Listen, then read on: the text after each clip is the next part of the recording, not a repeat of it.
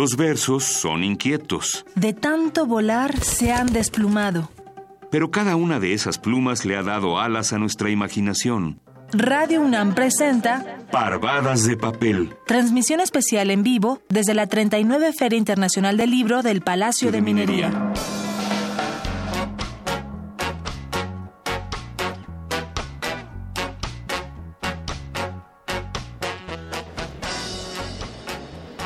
Radio UNAM 96.1 de FM. Estamos viajando a través del aire y nos preguntamos hasta dónde son capaces de llegar estas parvadas de papel que nos salpican de letras a donde quiera que van. Estamos transmitiendo en vivo desde la cabina portátil de cristal de Radio UNAM en el corazón del Palacio de Minería. Esto es la 39 Feria Internacional del Libro y en esta matemática literaria oscura de ballet, en donde se desbordan las palabras, nos seguimos preguntando si la, la literatura y las letras son muy emotivas para ser negociables o muy negociables para ser emotivas. Así es que vengan, acérquense y tratemos de respondernos juntos esta finitud que fluye más allá a través de la expansión. Vamos a tener libros para regalarles a todos ustedes y también abrazos gratis. Tamara Quiroz, ¿cómo estás? Héctor Castañeda, también conocido en el espectro radiofónico como Perro Muchacho. Es un gusto compartir esta frecuencia, estos micrófonos contigo. Muchísimas gracias a todos los que nos sintonizan a través del 96.1 de FM o en línea a través de www.radio.unam.mx. Ya lo decías muy bien, Estamos en el corazón de la Ciudad de México, donde se lleva a cabo la feria del libro más antigua de esta ciudad. Bienvenidos a todos a estas parvadas de papel. Dejemos que las ideas vuelen, dejemos la imaginación volar también. Los invitamos a que nos visiten, estamos en Tacuba número 5, si están cerca. El centro de la ciudad siempre tiene lugares maravillosos, perro muchacho. Pero ninguno como este en particular. Y si no son capaces de acercarse aquí a Tacuba número 5, que yo espero que sí, y que puedan acercarse además a la cabina portátil de Radio UNAM para que se lleven un regalo en las transmisiones especiales en vivo que vamos a tener de 5 de la tarde a 7 de la noche a lo largo de estas fechas especiales, pues por lo menos nos pueden sintonizar, recuerden, 96.1 de FM Radio UNAM y radio.unam.mx. O vengan al Palacio de Minería, tomen un café o ya encarrerados ya por la hora también pueden tomar un tamal, un atole. ¿Y por qué, por qué te digo esto del tamal y del atole? No sé, no sé. No, bueno, pues porque hace unas horas se presentó el diccionario del náhuatl en el español de México. Y es que nosotros, los mexicanos, siempre usamos a diario, usamos palabras provenientes del náhuatl, utilizamos nombres propios, expresiones, pero no los voy a entretener más porque ya está aquí nuestro primer invitado. Él es el licenciado Juan Mario Pérez, secretario técnico del Programa Universitario de Estudios de la Diversidad Cultural y la Interculturalidad, también conocido como el PUIC. Juan Mario, bienvenido, muy buenas tardes. Buenas tardes, Tamara. Buenas tardes, perro muchacho. Hola, Juan Mario, ¿cómo estás? Gracias por eh, tomarte el tiempo de venir hasta acá. Espero que estar en medio de la Feria Internacional del Libro del Palacio de Minería te sea acogedor. Claro que sí. Juan Mario, una tercera edición conmemorativa por el natalicio de Carlos Montemayor. Cuéntanos qué vamos a encontrar en las páginas de este diccionario. Bueno, ante todo he de comentarles que en efecto este diccionario vio la luz en su primera edición en, el año 2007. En el año 2007 se concluyeron eh, un, proyecto que duró aproximadamente cuatro años, si no es que un poco más, coordinado por Carlos Montemayor. Eh, en el 2017 se cumplieron 70 años de su natalicio.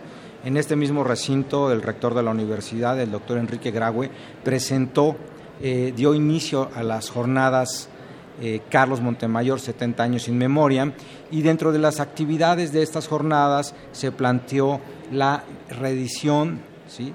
una edición especial del diccionario del náhuatl en el español de México, coloquialmente hablando es algo así como el náhuatl que usted habla pero que no sabía que habla. Por eso aquello del tamal y el atole o la tlapalería cuando vas pasando por ahí, ¿no? Por ejemplo. Por ejemplo. Y bueno, este, este proyecto eh, del diccionario del náhuatl, pues surge o parte de, de una idea en donde se presenta la riqueza lingüística, la riqueza cultural que todavía hasta nuestros días tiene el náhuatl como idioma vivo. Es, el náhuatl es el idioma eh, indígena que más se habla en nuestro país, más de un millón, de, y medio, un millón y medio de personas aproximadamente hablan todavía esta lengua viva, una lengua originaria de lo que hoy es México y lo que señala este diccionario es la persistencia que tiene este idioma en el español de México. No solamente los, eh, las palabras, los nahuatlismos que acabas de mencionar, sino también en la vida cotidiana, en la señalética de esta ciudad, por ejemplo, eh, existen las palabras que todos los días nos acompañan, Eje 8 Sur, Popocatépetl, Exacto. Por ejemplo. Guajolote. Oye, eh, quiero aprovechar para mencionar algo que para ti seguramente es algo muy común, pero no necesariamente para algunas de las personas que probablemente nos estén escuchando. El náhuatl, como bien lo has estado mencionando, es un idioma, no un dialecto y tiende a recibir esta calificación por parte de, las personas de afuera. Es una lengua, es un dialecto, pero como que haya esta resistencia a referirse a él como un idioma. ¿De dónde viene esta confusión que además pues tiende a ser peyorativa, no? Todos hablamos idiomas y todos hablamos dialectos. ¿Qué quiero decir con eso? El dialecto es la forma regional en la que un idioma se habla. Nosotros, por ejemplo, hablamos el dialecto del español de México, de la Ciudad de México, y ya si somos más específicos, de tu barrio, de tu delegación, etcétera, etcétera. En este sentido, en efecto, el náhuatl puede ser un dialecto si nos estamos refiriendo a la forma en que se habla en, por ejemplo, en Guerrero es diferente a la forma que lo hablan en Veracruz, en la Sierra Norte de Puebla o en Morelos, ¿no? Pero de igual manera con el español, ¿no? No es lo mismo el español que se habla en Argentina, el español que se habla en Puerto Rico, el español que hablamos en México y dentro de este gran país que somos, pues no, es, no hablan igual el español en la península de Yucatán que en la península de Baja California. No es lo mismo hablar español que hablar chilango por ejemplo, ¿no? Y, tienes toda la razón. E, e, en ese aspecto es que, pues, e, es una denostación, ¿no? Y es también una, pues es, un menosprecio y es un racismo, hay que decirlo con todas sus letras. Y también que ha permeado tan hondo que eh, es lo más común, ¿no? ¿no? Es que yo no hablo un idioma, yo no hablo una lengua, yo hablo un dialecto. O sea, los mismos nahuablantes así lo mencionan, puesto que han sido años y años y años de discriminación, de opresión.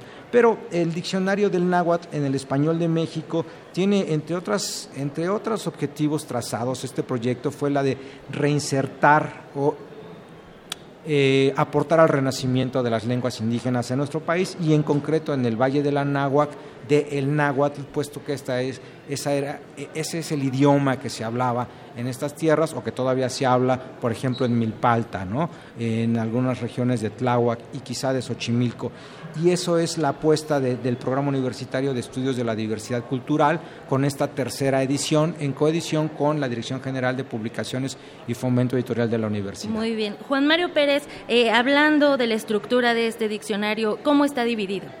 Bueno, ahí sí me pones en predicamentos, pero te puedo, o sea, eh, tiene distintas secciones, ¿no? No es un diccionario de náhuatl en el sentido clásico del término, ¿no? O sea, no, no, no vamos a, encontrar aquí eh, el, significado, palabra, significado, ¿no? Tienes razón, viene, por ejemplo, tiene una de mis secciones, favoritas, es la sección de refranes. ¿no? Eh, en esta sección de refranes, pues puedes encontrar aspectos, refranes de la, de la de la lengua cotidiana que tienen inmiscuidos nahuatlismos vigentes o palabras en náhuatl, ¿no? El que nace para el tamal del cielo le caen las hojas, por ejemplo, ¿no? O, el típico achichincle también, que es una palabra de, origen náhuatl. Exacto. Que es el ayudante. Exacto. para eh, rápido. O tiene otra sección, por ejemplo, chamaco, que tiene otra sección de nombres, de nombres propios, ¿no? O sea, si nosotros quisiéramos ponerle el nombre eh, a uno, a un, a uno de nuestros hijos, o bueno, eh, sería lo, lo propio. Lo propio.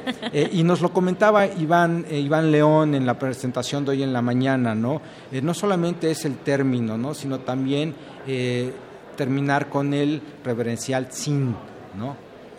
¿Qué quiere decir esto? Porque le da el, debido respeto a, la palabra. No es lo mismo poner ejecatl, que es viento, a, ejecatl sin, ¿no? Que es viento pequeño, que es como él nombró a uno de sus hijos, por ejemplo. ¿no? Muy bien, y además algo importante de que quiero resaltar de esta tercera edición es que te incita a leer más, a aprender, porque estas secciones de, por ejemplo, nahuatlismos te lleva a la sección de herbolarias o a la sección de frases y refranes. Entonces no nada más funge como eh, nada más esa función de Diccionario. voy, exacto, de ah, qué significa y ya. No, te invita a estar por todas sus páginas, pasar claro, por todas y las además, páginas. eh, por ejemplo, tiene una sección de toponimias. Yo durante algún buen rato lo cargué en mi mochila eh, para ver, bueno, no sé, voy a Oaxaca o voy a Veracruz o voy para ir buscando las toponimias, qué significa eh, San Juan Bautista Coixtlahuaca. Ah, Coixtlahuaca, en el llano de Culebras, ¿no? Eh, entonces, bueno, esto también eh, invitamos al público no solamente a que lo adquiera, a que lo lea, ¿sí? sino que al mismo tiempo a través de este, de este diccionario se dé cuenta de la riqueza cultural y de la riqueza lingüística que todavía tenemos en México con uno de sus 68 idiomas de origen, eh, bueno, de lo que hoy es México, sus 68 idiomas originarios, que está vigente en este diccionario del náhuatl en el español de México.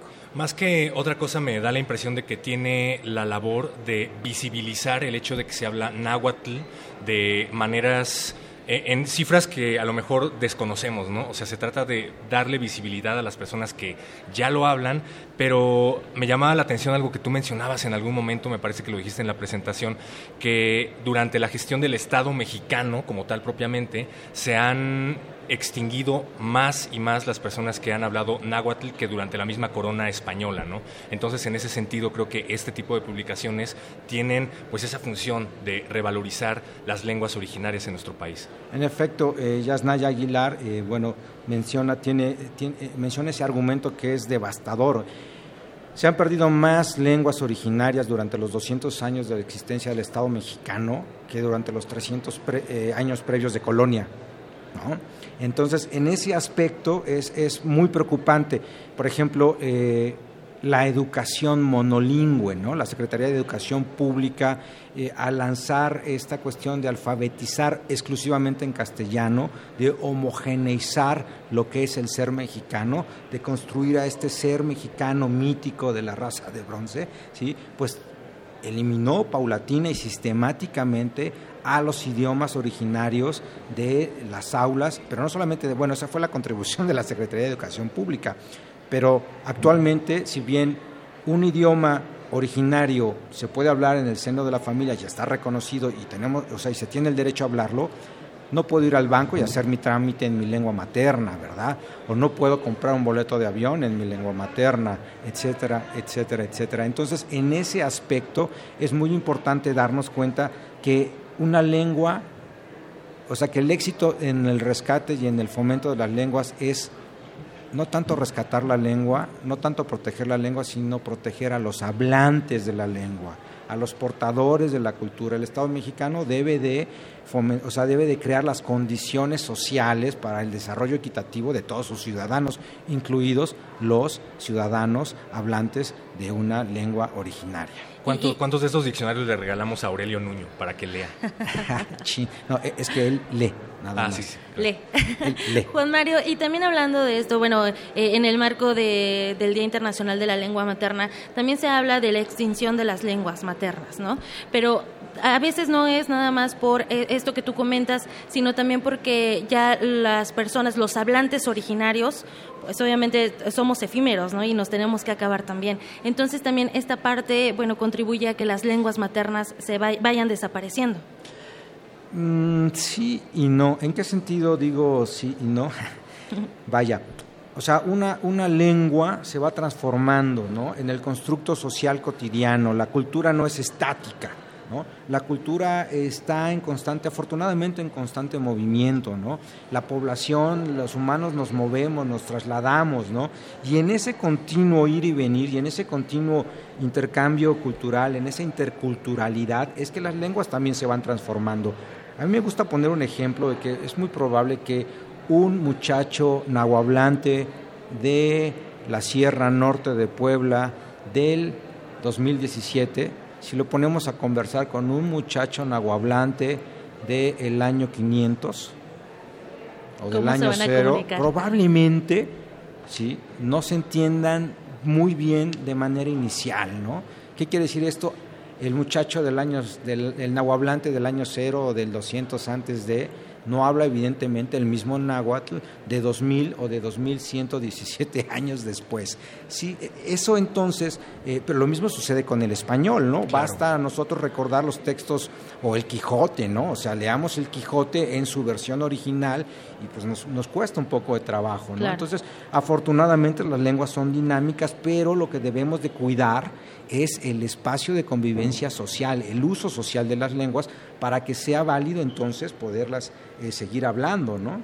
Este diccionario se, se, presentó hoy, Juan Mario, pero la gente que nos escucha y que les interese adquirir el libro, ¿cómo le pueden hacer? Bueno, está eh, definitivamente en el stand de la UNAM, eh, aquí en la Feria del Libro del Palacio de Minería, en las librerías de la universidad. Pueden comprarlo también a través de la página de Libros UNAM y también en nuestras instalaciones de Río Magdalena número 100, Colonia La Otra Banda, en la delegación Álvaro Obregón. Estamos también en pláticas con la dirección, con la propia dirección de publicaciones y fomento editorial para que también pueda estar en formato digital, para que cualquier persona en cualquier parte del mundo lo pueda adquirir, lo pueda, lo pueda imprimir y lo pueda bajar. Esa es una excelente noticia. Sí. Eso también es bastante interesante. Pues Juan Mario Pérez, secretario técnico del Programa Universitario de Estudios de la Diversidad Cultural y la Interculturalidad, gracias por estar aquí, gracias por la labor que están llevando a cabo, que es muy, muy importante. Y pues la última pregunta, ¿qué libro le regalarías a los candidatos. O les recomendarías. A lo mejor no se los regalas, pero ¿cuál les recomendarías? Híjole. Hay un libro que nosotros editamos, digo, voy a, voy a hacer un comercial, Documentos Fundamentales del Indigenismo Mexicano. Este libro, Documentos Fundamentales del Indigenismo Mexicano, escrito por José del Val y Carlos Sola, aborda, o sea, es, es una revisión histórica eh, de lo de la creación de la noción de qué hacer ante la cuestión indígena por parte del Estado mexicano. ¿no?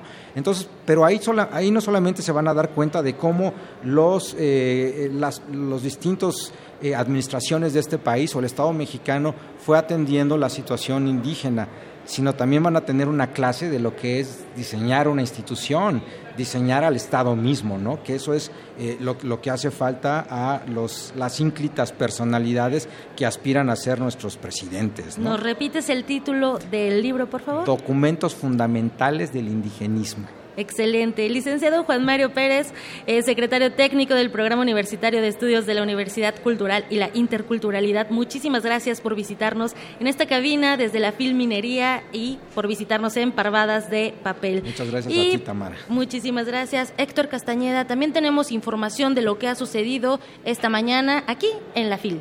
Tamara Quiroz, escuchemos la siguiente nota de Jorge Díaz sobre la presentación de la colección Los filósofos ante los animales que se presentó también hoy viernes a las 12 horas en la Galería de Rectores. ¿Qué tal Tamara? Héctor, los saludo con gusto. Pues eh, dentro de las actividades de esta Feria Internacional del Libro del Palacio de Minería, este viernes se presentó el libro Los filósofos ante los animales el primero de varios tomos que se irán editando bajo la coordinación de Jorge Linares, director de la Facultad de Filosofía y Letras de la UNAM, y de la doctora Leticia Flores Farfán. El documento hace una recopilación, en esta ocasión, de estudiantes académicos e investigadores de la UNAM que hablan sobre los pensamientos de los filósofos de la antigüedad como Platón, que ya desde aquel entonces vivían en la preocupación por los animales y los derechos de vida y trato digno de estos. El maestro Rogelio Laguna, investigador de la Facultad de Filosofía y Letras de nuestra Casa de Estudios, se refirió al medio ambiente y la afectación al mismo por la extinción de varias especies que representan el equilibrio de la vida en el mundo. Como lo dice el libro, vivimos en el Antropoceno, es decir, una época geológica en la que el hombre se ha favorecido a sí mismo y que ha pasado sobre las demás formas de vida, especialmente sobre los animales, quienes han perdido sus espacios y han sido usados para el provecho abusivo del ser humano. Las industrias alimentarias, cosméticas, de moda o de salud. Bueno, hay relatos terribles de todas estas industrias, ¿no? Este, ustedes busquen en internet y hay relatos terribles. Eh, las ballenas, cómo mataron a las ballenas, pero cómo las siguen matando. O estas pieles como regalos entre reyes africanos, ¿no? Te mando 100 pieles de leopardo para, de regalo. Esto nos habla de un, eh, un abuso del hombre acerca de lo que está a su alrededor. En su oportunidad, el maestro Rafael Gómez Chorano destacó que esta primera edición del libro también es la primera escrita en español para hacer accesible a la población lo que sucede en las opiniones a favor y en contra del cuidado y maltrato también de los animales. Por ejemplo, las corridas de toros, la migración de las focas que se alejan de las plataformas petroleras por la contaminación auditiva y que prefieren estar cerca de las playas.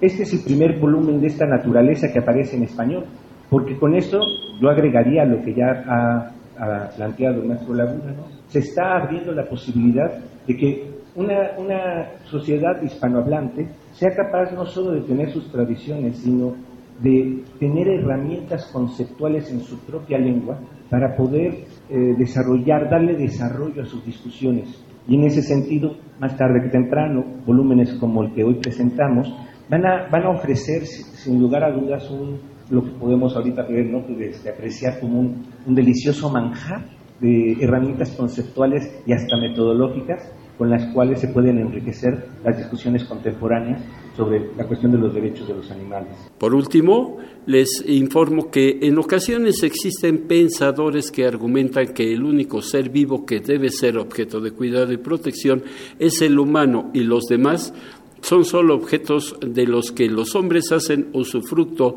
y abuso, y de ello también da cuenta este interesante documento que el día de hoy fue presentado aquí en la FIL de Minería. Ese es el reporte que yo les tengo.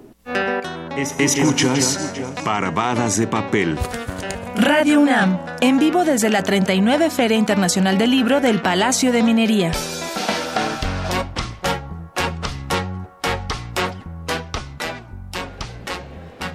Muchas gracias a Jorge Díaz por esta información. Seguimos en esta frecuencia, el 96.1 de FM y también en www.radio.unam.mx.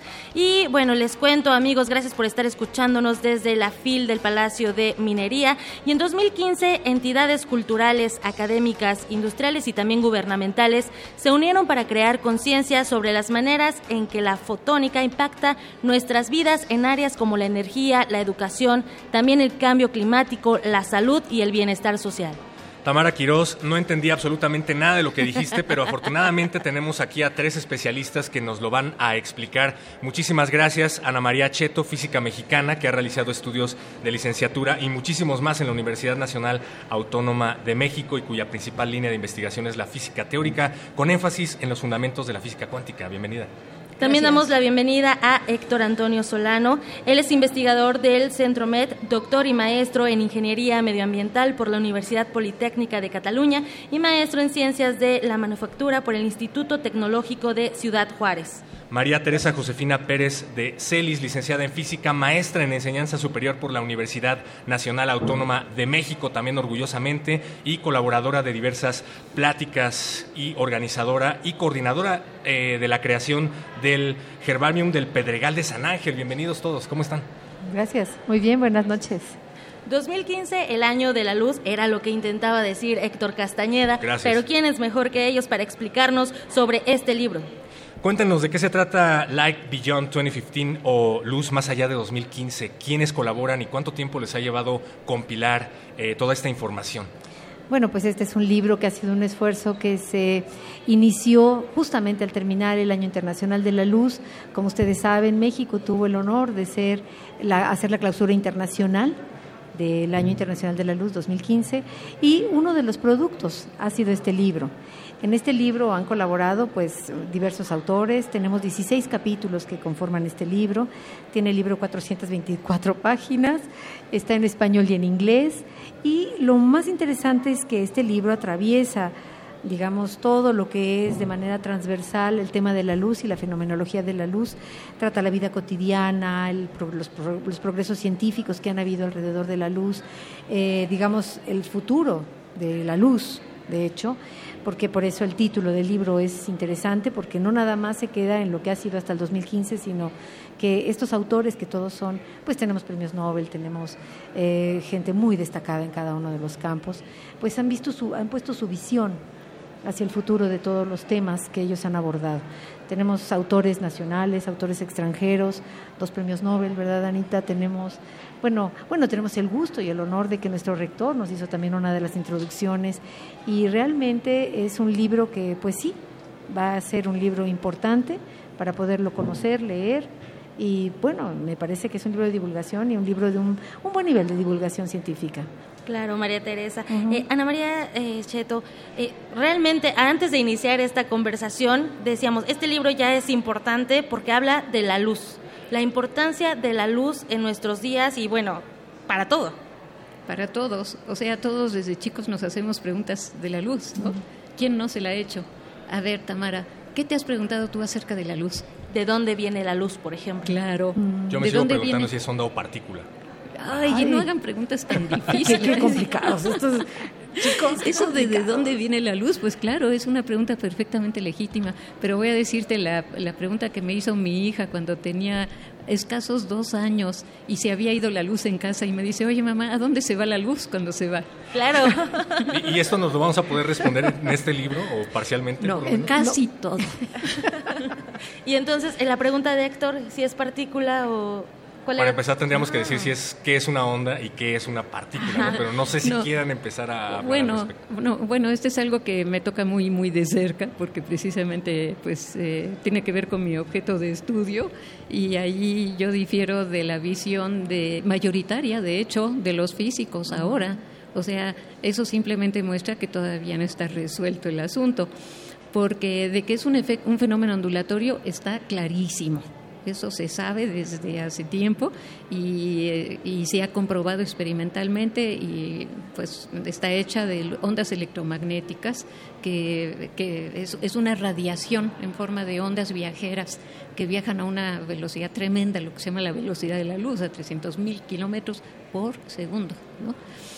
Eh, y cuando interacciona con la materia, con átomos, resulta que los átomos absorben o liberan eh, digamos, cuantos de energía, paquetitos de energía. Y entonces es cuando se nos aparece, se nos presenta cuantizada. Pero como decía Richard Feynman, un famoso premio Nobel de Física norteamericano, ay, pues a poco cuando vamos al súper y compramos las bolsas de arroz de a kilo, decimos que el arroz se produce en bolsas de kilo. No, ¿no? pero así lo compramos. O sea, el trueque entre materia y radiación electromagnética se hace con, esa, con esas monedas, digamos, con los paquetitos de energía. Y por eso pues se habla de fotones. Ese es, ese es el concepto que yo tengo de fotón. Ese es, ese es, uno de los ángulos desde el cual se aborda, pero a mí también me llama mucho la atención el hecho de que vivamos en una época que es eh, crucial para aprender a valorar nuestros recursos. ¿no? Estas publicaciones creo que también tienen la finalidad de ponernos a reflexionar acerca de los usos sustentables de la luz solar, del uso eficiente de la luz que estamos viendo a nuestro alrededor, por ejemplo, aquí en la Feria Internacional del Libro del Palacio de Minería. Eh, ¿Cómo se ha avanzado en este sentido? ¿Qué nos pueden platicar al respecto?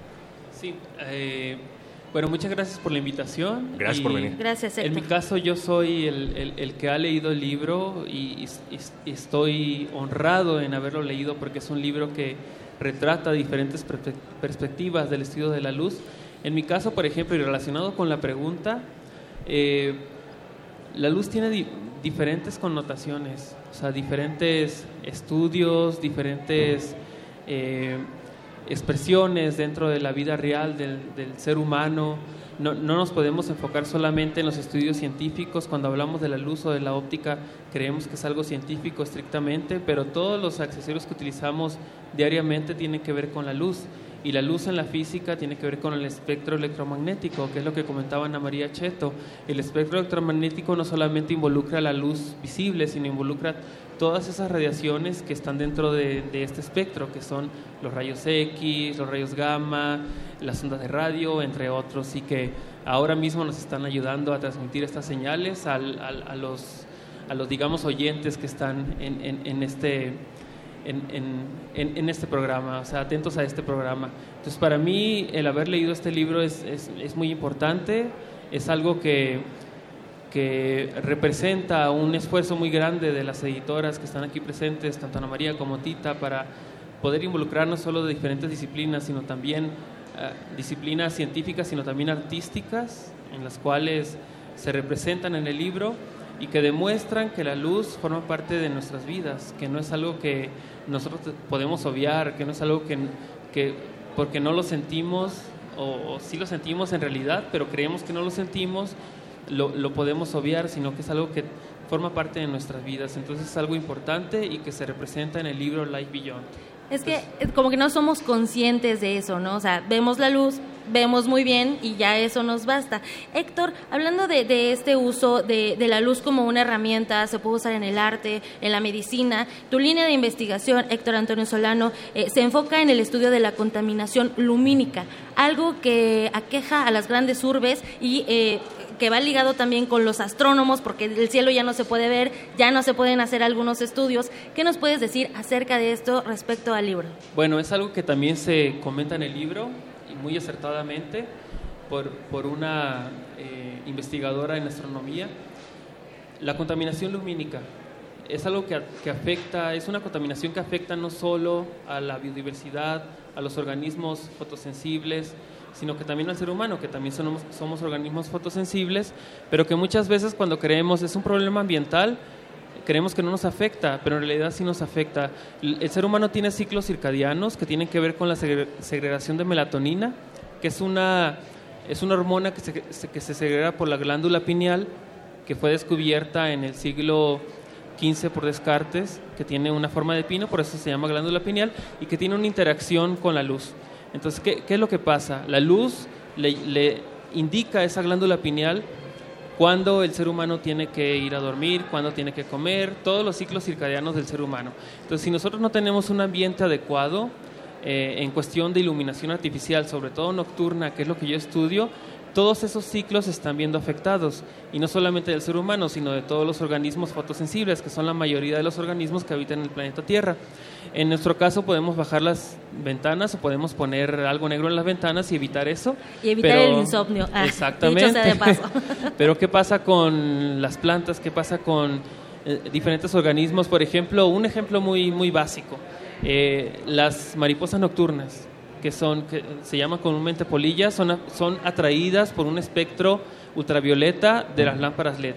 Entonces, ¿qué es lo que pasa? Se van a esas lámparas LED y los murciélagos pueden tener ahí un lugar en donde pueden, en, donde pueden alimentarse, que está bien para los murciélagos, pero no para todo el ciclo, este ciclo fotrópico, este ciclo alimentario que, que, digamos que, que gobierna la vida de nuestro planeta como en los eclipses eh, de sol no totales los animales se duermen porque es parte de la naturaleza así de simple. Yo me duermo aunque haya sol y es un problema. Pero eh, justo ahora que hablas al respecto, me entusiasma como a María Teresa, ahora que hablábamos acerca del calentamiento global y de nuevas formas de apropiación de la energía, el hecho de reflexionar en torno a apagar las luces y salir a la calle que nos dé un poco más de sol para la vitamina D, ¿no? O cómo está afectando esto al medio ambiente. Pues mira, más que, más que ir a apagar las luces, es entender por qué no tenemos que iluminar demasiado los, los ambientes. Saber que efectivamente, como lo ha mencionado ya Héctor, eh, las ciudades no tienen que ser tan iluminadas, no tiene que haber espectaculares que impidan pues que los animales pierdan la orientación por la luz que emiten o que se poden árboles debido a que el espectacular no se ve, etcétera, ¿no? Entonces no es, no es nada más eso, sino ni apagar la luz, porque sabemos que la luz es importante. La luz también es importante para hacer la vida cotidiana, para que haya luces en la noche donde pueda hacer la gente sus tareas domésticas, en fin, estudiar, escribir. Hay mucha, hay mucha población que, que no, no tiene luz y que se tiene que iluminar con queroseno. Y esto también es muy grave. ¿Por qué? Porque el queroseno también causa pues un, humo tóxico que mata a millones de personas en, el mundo. Y entonces también es necesario tener la luz y la energía, la energía eléctrica en otros ambientes para trabajar, para estudiar. También tengamos en cuenta que hay poblaciones que carecen también de, luz y también están ajenos a las comunicaciones.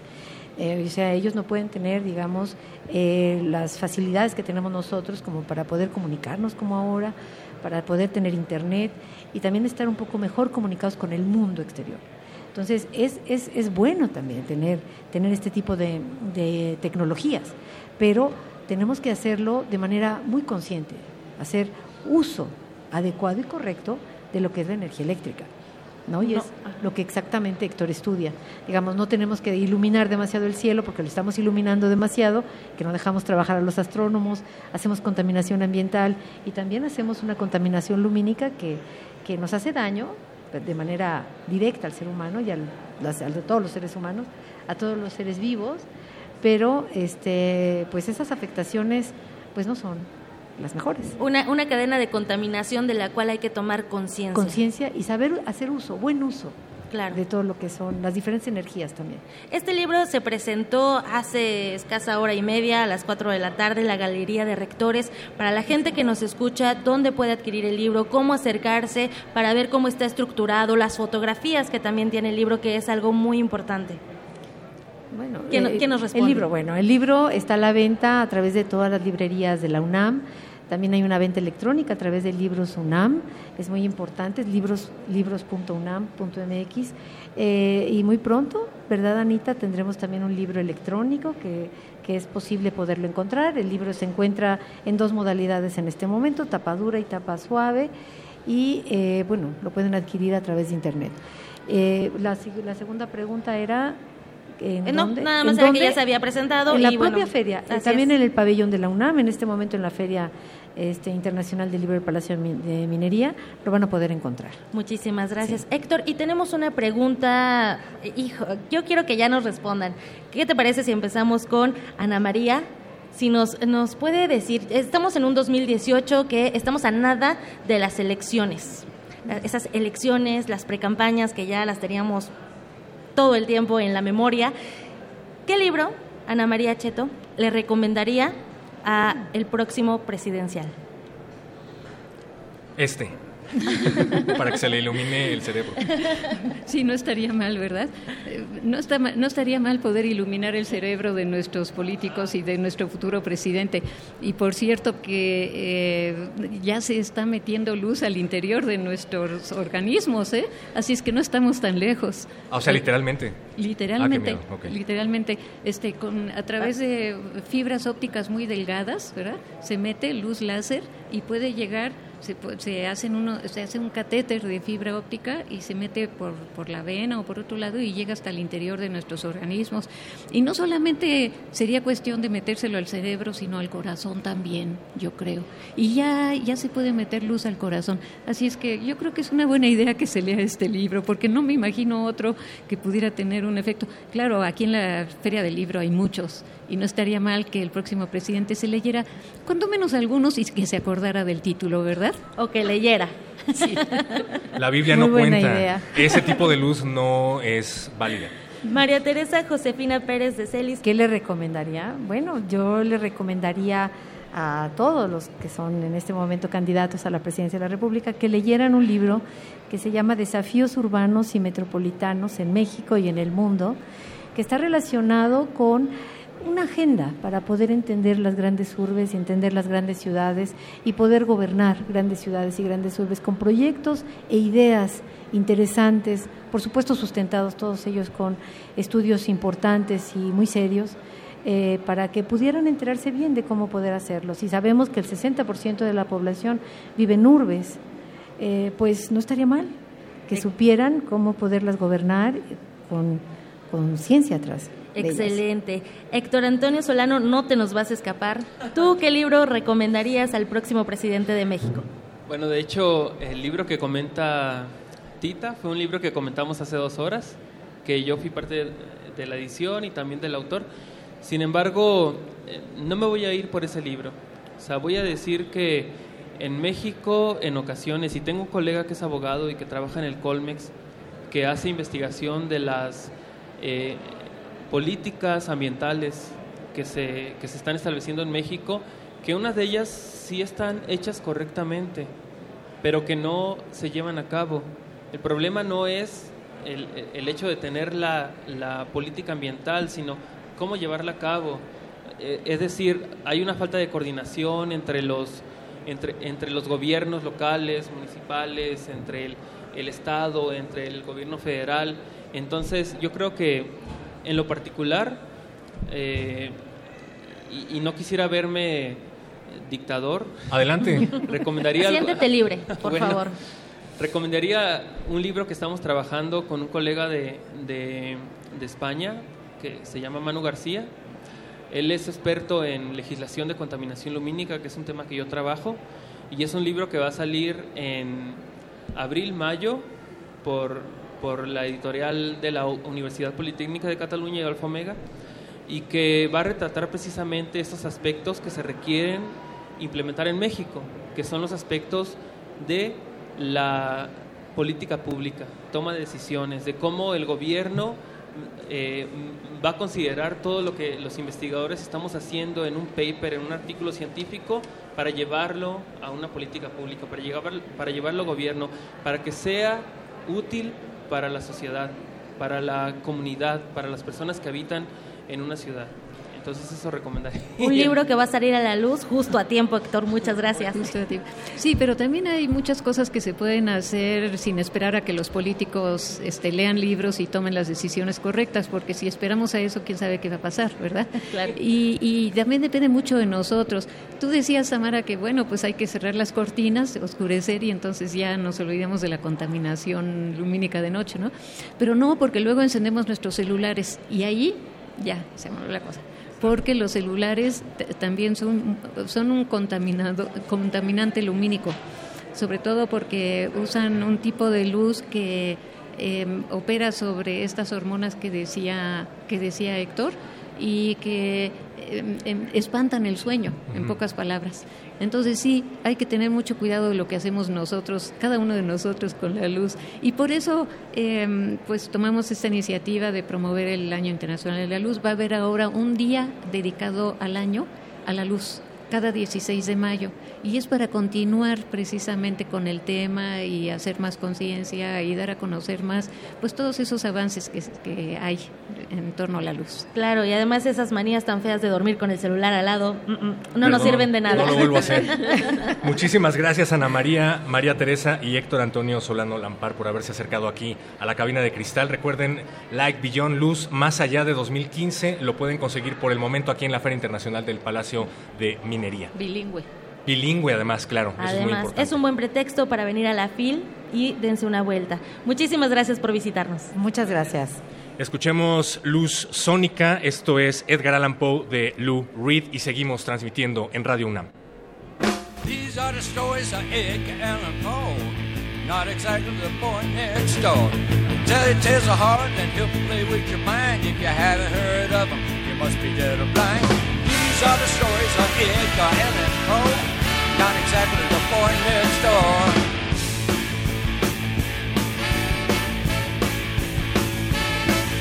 They'll tell you about Usher whose house burned in his mind. His love for his dear sister, his death would drive him wild. The murder of a stranger, the murder of a friend, the coins from the pits of hell that never seem to end. These are the stories of Edgar Allan Poe, not exactly the boy next door. These are the stories of Edgar Allan Poe not exactly the boy next door.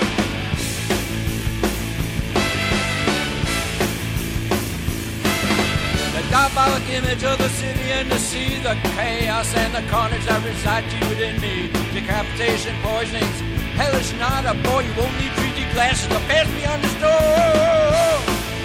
Echo Allen Road, not exactly the door next door. No Nosferatu visit and naked women here.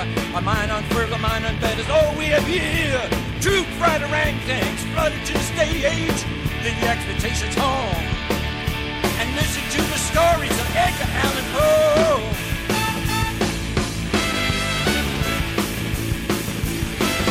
We give you The soliloquy, the raven at the door. Flame and pencil moving walls, no equilibrium. No ballast, no bombast. The unvarnished truth we got. Mind swoons guiltily, cooking ravens in a pot. Edgar Allan Poe. Not exactly born next door.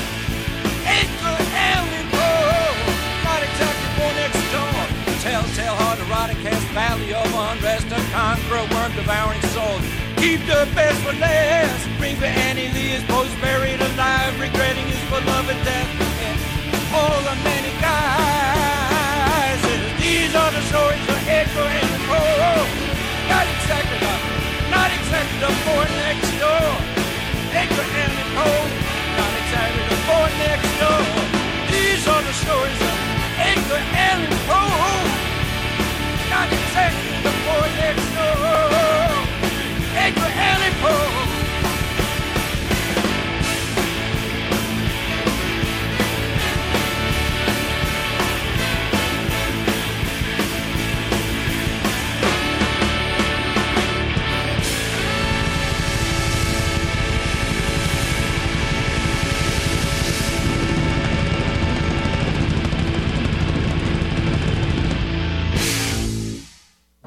Los libros revolotean la imaginación.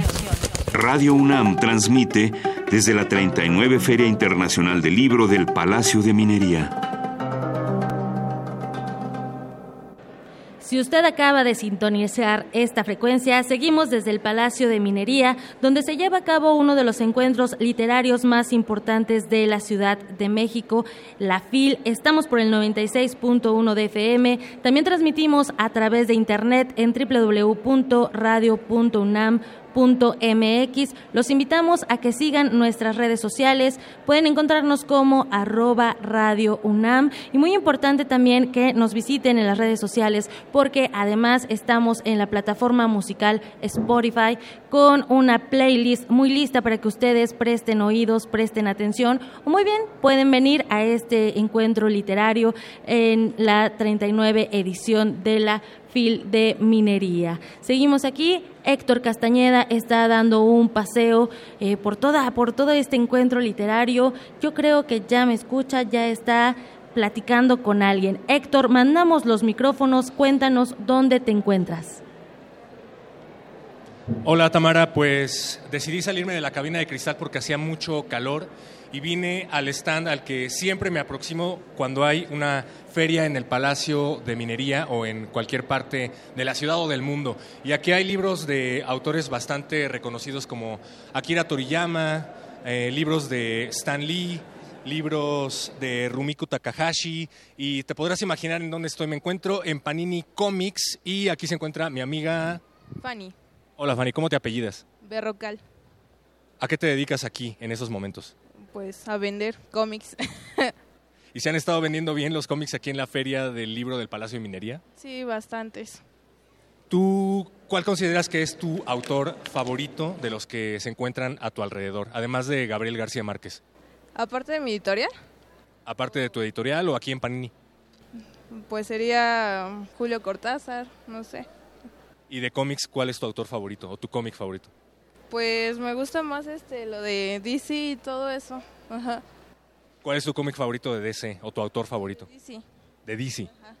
Pues es que son este coleccionables solamente. Me gusta más así como que coleccionar y todo eso.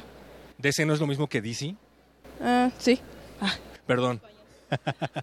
Oye, ¿y cómo les ha estado yendo aquí en Panini Comics? ¿Han estado recibiendo muchísima gente, poca? Eh, ¿Qué piensas acerca de que haya una editorial de cómics en medio de una feria del libro? Pues ahorita sí estamos este, recibiendo mucha, pues sí, mucha gente, más que nada jóvenes. Y pues lo que pienso de que haya una editorial así, pues es este, pues sí como que abrir más este, bueno, no estar muy cerrado solo de literatura, ¿no? Sino también que lean, pues sí, cómics, fantasía y todo eso. ¿Cuál nos recomiendas de aquí de Panini? Pues lo más vendido es Dragon Ball. Ajá. Es lo que más vienen a buscar esto y Star Wars. Ah, Star Wars tiene muchísima, muchísimo renombre en torno a cómics, ¿no? No únicamente se han estado vendiendo, bueno, supongo por el auge de las películas, pero llevan más de, eh, ¿qué te gusta? Tres décadas vendiendo cómics que no tienen nada que ver con las franquicias, ¿no? Eh, la verdad, no sé decirte, la verdad. ¿No te gusta Star Wars? Mm, No es de mi época, nunca lo vi. Bueno, hay muchísimas personas que se aproximan acá y que no necesariamente están leyendo cómics que tienen que ver con sus épocas, ¿no? Pero afortunadamente nos dices que hay muchísimos jóvenes y jóvenes adultos. Oye, ¿cuántos años tienes por acá? A ver, cuéntanos. ¿Ah? ¿Cómo te llamas y cuántos años tienes? Ah, pues me llamo Edgar Edgar, ¿qué? Martínez. Edgar, ¿cuántos años tienes? Trece. ¿Qué estás comprando? No estoy comprando, solo estoy viendo cosas de Marvel ¿Por qué estás viendo cosas de Marvel si no vas a comprar nada? para ver qué compro. ¿Y qué te gustaría comprar? ¿Por qué te acercaste aquí a Panini? Fui a ver cómics si había de Marvel, pero no encontré. ¿Tú estás de acuerdo en que una editorial como Panini, que se dedica a imprimir cómics y manga, se encuentre varada en medio del Palacio de Minería en una feria del libro? Ah, yo creo que sí, ¿Por qué? porque hay también muchos que ven lo que les gusta. Están, no todo está en los libros, sino en Panini eh, o, o cualquier editorial que use. Gracias, Edgar. Bien, pues muchísimas gracias. Eh, invítanos, por favor, a que se acerquen a Panini Comics cuando vengan aquí a la Feria del Libro. Pues visítenos aquí en el stand de Panini a ver este, pues sí, los cómics, los mangas y incluso acabamos de abrir una nueva línea que es para bebés. Ajá. Y recomiéndame un cómic de DC, que es la editorial que a ti sí te gusta. ¿Un cómic de DC?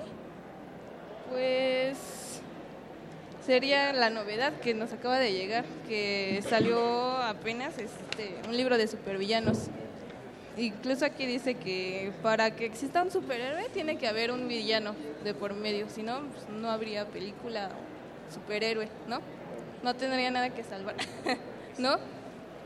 Eso es algo muy importante y una de las razones por las cuales Panini Comics se encuentra aquí. No puedes ser un héroe si no tienes un buen villano que te lleve a los límites. Muchísimas gracias, los dejamos, pero a ustedes no, orejas atentas que sintonizan Radio UNAM. Regresamos a la cabina de cristal con Tamara Quirós. Gracias Héctor Castañeda, ya estoy yo aquí, aquí te espero en esta, en esta cabina muy bien acondicionada. Les comento que esta Feria Internacional del Libro del Palacio de Minería en su edición número 39 se inauguró ayer 22 de febrero, pero tienen hasta el 5 de marzo para venir y disfrutar de todas las actividades culturales. También en esta feria, además de estas actividades, se celebran eh, los cumpleaños de grandes personajes de la cultura, de la literatura, de la poesía, entre ellos Ger- Gerardo de la Torre, sus 80 años, también el maestro Luis de Tavira, 70 años, Gonzalo Celorio cumple 70 años próximamente y Enrique Villamatas también 70 años. Febrero es uno de los meses que está dedicado también a la poesía Amparo Dávila por su 90 aniversario de nacimiento. Este, bueno, y bueno, Amparo Dávila, narradora y poeta, quien estudió en San Luis Potosí, fue secretaria de Alfonso Reyes de 1956 a 1958, becaria del Centro Mexicano de Escritores en 1966. También recibió el premio Javier Villaurrutia 1977 por Árboles Petrificados. También la medalla de Bellas Artes en 2015 por sus sobresalientes aportaciones al arte y la cultura de México. Héctor Castañeda, ya estás aquí de vuelta. Eh, nunca me fui, me quedé contigo en espíritu, Tamara Quiroz, y con todas las personas que nos siguen sintonizando. Recuerden que estaremos llevando a cabo estas transmisiones especiales desde la Feria Internacional del Libro del Palacio de Minería en su edición número 39 a través de las frecuencias de Radio UNAM 96.1 de FM y si lo prefieren en radio.unam.mx. Recuerden acercarse aquí con nosotros sin golpear las paredes ni alimentar a los locutores, por favor, porque vamos a tener libros para regalarles en unos momentos más a través de divertidas dinámicas. Así es, Héctor Castañeda. Y además también los invitamos a que en su teléfono celular ya sea Android o iOS, bajen la aplicación de la Feria Internacional del Libro de Minería para que tengan el programa de actividades. No es necesario que tengan el programa de manos. De mano es, es, es bonito tenerlo, sí, o, o leerlo. Yo tengo una fijación por leer estos programas de mano. ¿Tienes una colección? Es, es una filia Bien. extraña, pero también para todos aquellos que no quieran contaminar con papel, pueden bajar la aplicación directamente en su tienda. No podemos hablar de una feria internacional del libro del Palacio de Minería y mucho menos de transmisiones especiales desde esa feria si no hablamos de poesía. ¿Y quién mejor para la poesía que María Ángeles Comezaña, que en unos momentos más va a tomar estos micrófonos para leer poesía? Va a tomar el micrófono después del corte, así que vamos a ir a una pausa.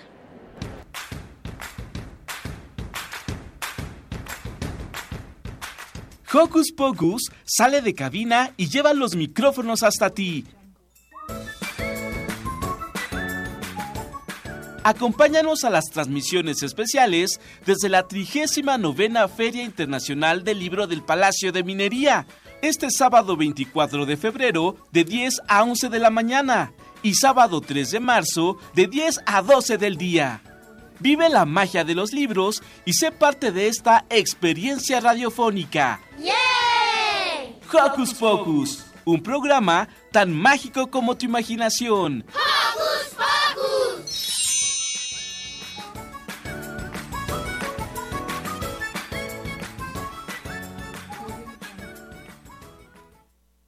Estaríamos mejor si cambiáramos nuestra forma de pensar.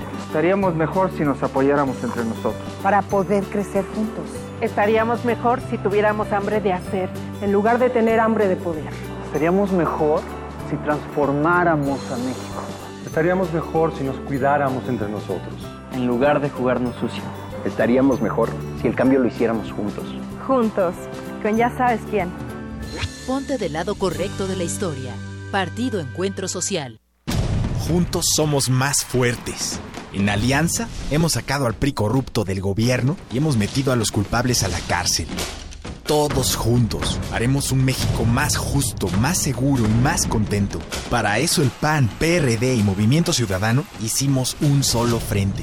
Vamos a cambiar la historia, porque cuando estamos juntos somos más fuertes. PAN, el cambio inteligente. Las palabras describen y transforman la realidad. El diálogo en materia de Estado nos concierne a todos. La Universidad Nacional Autónoma de México y la Comisión Nacional de los Derechos Humanos invitan a la segunda conferencia internacional, Seguridad y Justicia en Democracia, hacia una política de Estado centrada en los derechos humanos. Especialistas de diversos ámbitos formularán propuestas en beneficio de nuestra sociedad. Te esperamos del 26 de febrero al 2 de marzo en la antigua Escuela de Jurisprudencia. Calle de Academia número 22, Colonia Centro, Ciudad de México. Para más detalles visita el sitio web www.seguridadjusticiaydh.com. Para tener el México que queremos hay que decidir. Para poder decidir tenemos que participar. Y para participar hay que recoger nuestra credencial para votar. Recuerda que el 16 de abril es la fecha límite para recoger tu credencial en el módulo del INE donde hiciste el trámite. Porque mi país me importa, yo ya estoy listo para votar en las próximas elecciones. Instituto Nacional Electoral, INE. En este periodo electoral, la Fiscalía General de Justicia del Estado de México, a través de la Fiscalía Especializada en Materia de Delitos Electorales, te brinda atención en caso de ser testigo o víctima de un delito electoral. Ofrecerte dinero a cambio de tu voto, recoger tu credencial para votar, condicionar tu voto mediante cualquier presión o amenaza. Son solo algunos de ellos. Infórmate. Cualquier anomalía, repórtala al 01800 7028 770 en nuestras redes sociales o en la aplicación móvil FGJ Domex, disponible de manera gratuita. En febrero llegan imágenes y sonidos imperdibles. FICUNAM octava edición, la cual trae para nosotros delicias cinematográficas difíciles de atrapar a lo largo del año. Cine de vanguardia, funciones al aire libre, presencia de directores, talleres, clases magistrales. Del 28 de febrero al 6 de marzo. FICUNAM, el cine que te mereces. Los acaban de sentenciar. ¿Y qué? Seguro salen al ratito. No, les dieron cadena perpetua. ¿Pero cómo? ¿Cadena perpetua? Entre otros casos, el 25 de enero de 2018, mucha gente fue condenada a 140 años de prisión por secuestro y homicidio. El Partido Verde propuso modificar la ley para castigar con una pena máxima de 140 años a secuestradores. Hoy es ley aprobada y ya se aplica. Partido Verde. Cumplir es nuestra misión. Propaganda institucional del Partido Verde. PRD, Izquierda Hoy. Somos la izquierda que se identifica con las y los jóvenes, convencidos de lo que creemos, porque cuando dicen desigualdad, reclamamos igualdad. Cuando dicen jerarquía, reivindicamos la equidad.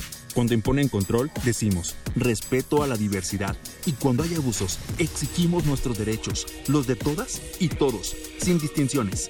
Estas son nuestras causas, es la actitud con la que vivimos. Hoy es nuestro tiempo y estamos seguros de una cosa. Somos la izquierda de hoy. A toda la tripulación de la nave de la Resistencia se le informa que, para evitar una próxima colisión con la emisión especial del FICUNAM, nuestra transmisión deberá cambiar de horario. Repetimos, del 27 de febrero al 7 de marzo, Resistencia Modulada se transmitirá de las 21 a las 0 horas.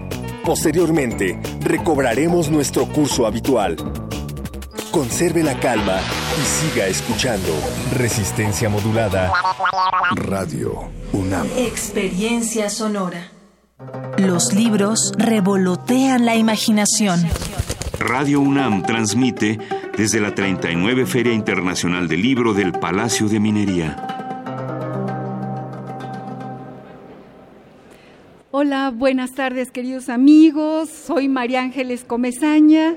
Estamos aquí compartiendo eh, un espacio en vivo, en directo, en este vivero de palabras, en este vivero de libros, en esta maravilla que es la Feria Internacional del Libro del Palacio de Minería, que cumple 39 años. Y cómo no, como bien eh, dijo nuestro querido Héctor Castañeda y dijo Tamara Quiroz, los conductores antes de nosotros, eh, ¿cómo no íbamos a tener un espacio para la poesía? La poesía es muy importante y hoy aquí, en estos 20 minutos, está presente en la Feria Internacional del Libro del Palacio de Minería y estará mañana, pasado y luego el próximo jueves, viernes, sábado, domingo y lunes. Aquí tendremos a los poetas, a su creación literaria, a su creación poética, para que ustedes conozcan esto que, aparece en los poemarios y que para eso hoy tenemos un invitado especial un poeta, un escritor que se llama Oscar de Pablo. Oscar, qué gusto que estés aquí con nosotros. Aquí, estar aquí yo contigo. Bueno, pues un gustazo porque además de que es un espléndido poeta, un gran promotor de la lectura, nos va a contar su, su historia, su semblanza. Es un gran poeta que hace promoción de la poesía y que, y que ha trabajado durante más de 10 años en esta feria eh, en un proyecto que se llama Poesía para el Milenio. Cuéntanos, cuéntanos, Oscar, de qué se trata, qué, ofrece la poesía para este milenio y por qué, por qué le llamaron así. Correcto, pues con el poeta David Huerta, hace unos 12 años, empezamos a, concebir esta idea de invitar poetas jóvenes. Eh, porque la poesía joven en particular es muy difícil de conseguir en las, editoriales normales, en las grandes librerías. Entonces es muy importante hacer eh, espacios donde la poesía pueda encontrarse con los, con los lectores, porque han sido precisamente estos 12 años, me parece, extraordinariamente fértiles para la poesía mexicana. Y es muy triste que el público lector se pierda de eso, como se perdería eh, debido al, bloqueo de, las, de, las, de, la lógica del mercado y del... Eh, que, no, que no promueve suficientemente la poesía, pero creo que el encuentro presencial con los, con los autores pues es fantástico.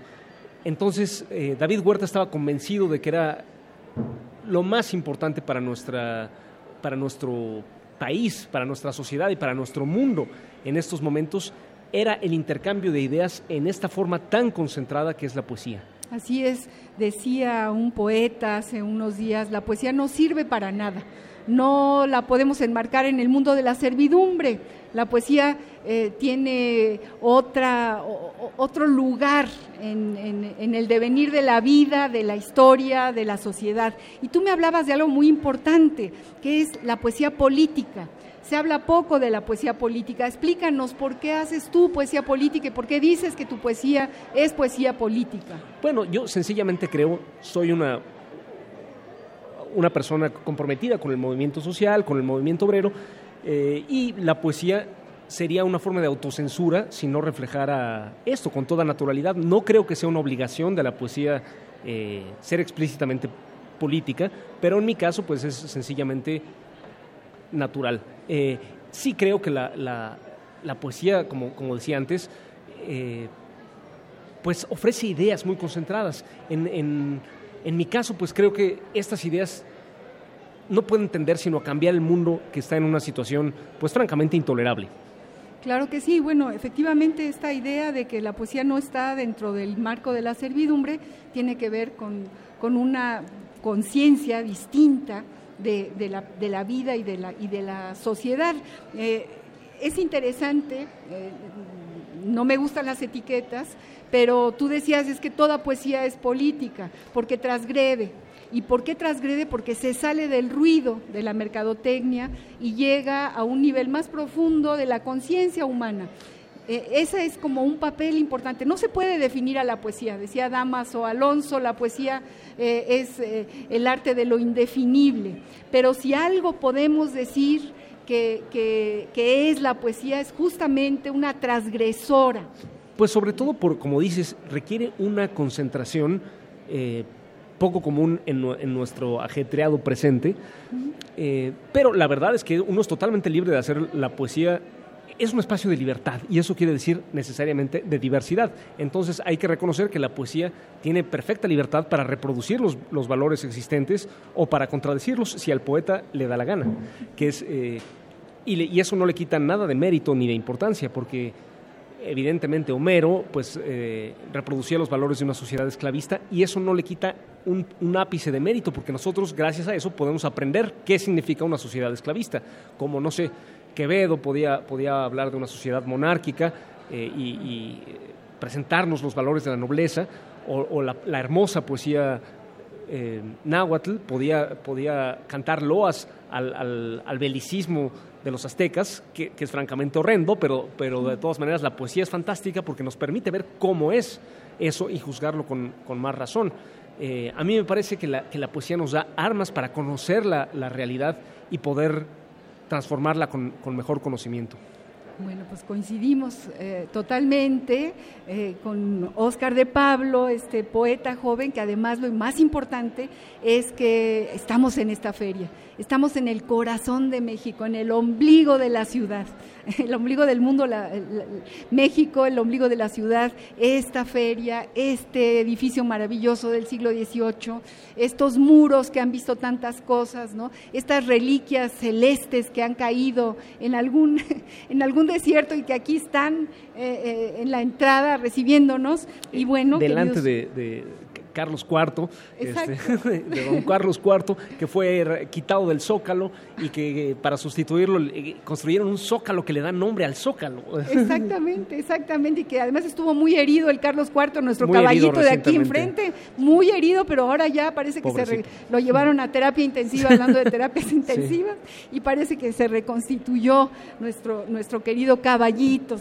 Queridos amigos, los invitamos a que vengan aquí a la Feria del Libro, a este espacio de la UNAM a todos los, lo, la cantidad de, stands de todas las editoriales en esta magia que guardan los libros es verdaderamente pues todo un librero estar aquí desde el Fondo de Cultura, el siglo XXI, la, UNAM, que tiene todos los títulos habidos y por haber, y esta, digamos, necedad y, lucha porque, por, por hacer esta cuña y decirnos que la poesía es importante y que la poesía nos sirve a nosotros para poder seguir viviendo. Le damos las gracias a nuestro David Huerta, a quien queremos muchísimo. Abrazos Así y besos es, para saludo. él. Y, y, a, y, a, su imaginación poética, a su, a su, imaginación y a su pensamiento que decidió iniciar esta poesía para el milenio. Así es, y de, tengo que decir que desde hace casi ya 10 años la vengo haciendo, David nos la dejó a mí que la hacía con él y ahora me, me, ayuda, me acompaña Hernán Bravo Varela, que es otro poeta que queremos mucho. Que queremos mucho y que también le mandamos abrazos y besos y que va a estar en esta cabina la próxima semana, van a estar ustedes pendientes porque él también nos va a leer su poesía como Oscar, que trae aquí un librito divertido, interesante, eh, verdaderamente original, y yo le pediría a Oscar que nos leyera, o primero que nos diga qué título tiene en sus manos de sus libros de poesía y qué nos va a leer. Este es un pequeño álbum de, de poemas eh, producido en colaboración con el artista visual Demián Flores que se llama Dioses del México Antiguo, Coreografía Cívica. y tiene cuatro poemitas dedicados a cuatro dioses de la, de la mitología náhuatl, ¿no? Bueno, por ejemplo, este que se llama Tezcatlipoca. La realidad social, la real, la neta, es una camioneta, color negro y es bruna y es así.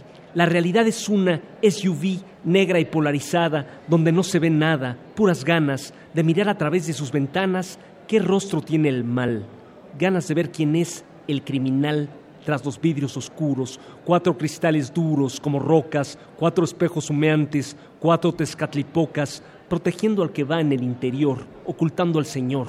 ¿Cambiar de parecer? Mis versos inseguros también pudieron ser sobre lentes oscuros.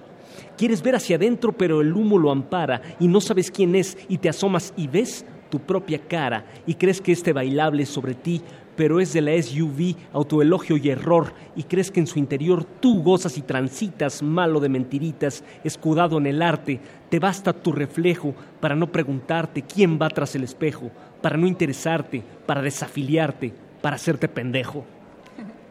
Imagínense qué poema, qué poema verdaderamente eh, audaz, digamos que es una poesía que le llega eh, con un lenguaje totalmente claro, totalmente directo, o sea, eh, tira la flecha y llega al blanco preciso.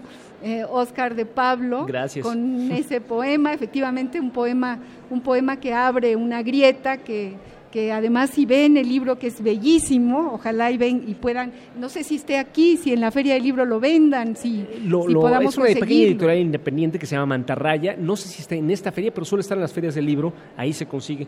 Dioses del México antiguo, coreografía cívica, Oscar de Pablo y Demián Flores. ¿Qué es el artista plástico? Es el artista plástico, que además de, de verdad es como un arte objeto, porque son unos dibujos magníficos de Demián Flores y, que también tienen algo de, transgresores, ¿no? Porque son como, como copias de, piezas prehispánicas interesantes, ¿no? Intervenciones que les llaman, ¿no? O sea, y es lo mismo que yo quise hacer, ¿no? O sea, existe la pieza, pero él la actualizó a su modo, ya lo y las actualicé la mitología al mío.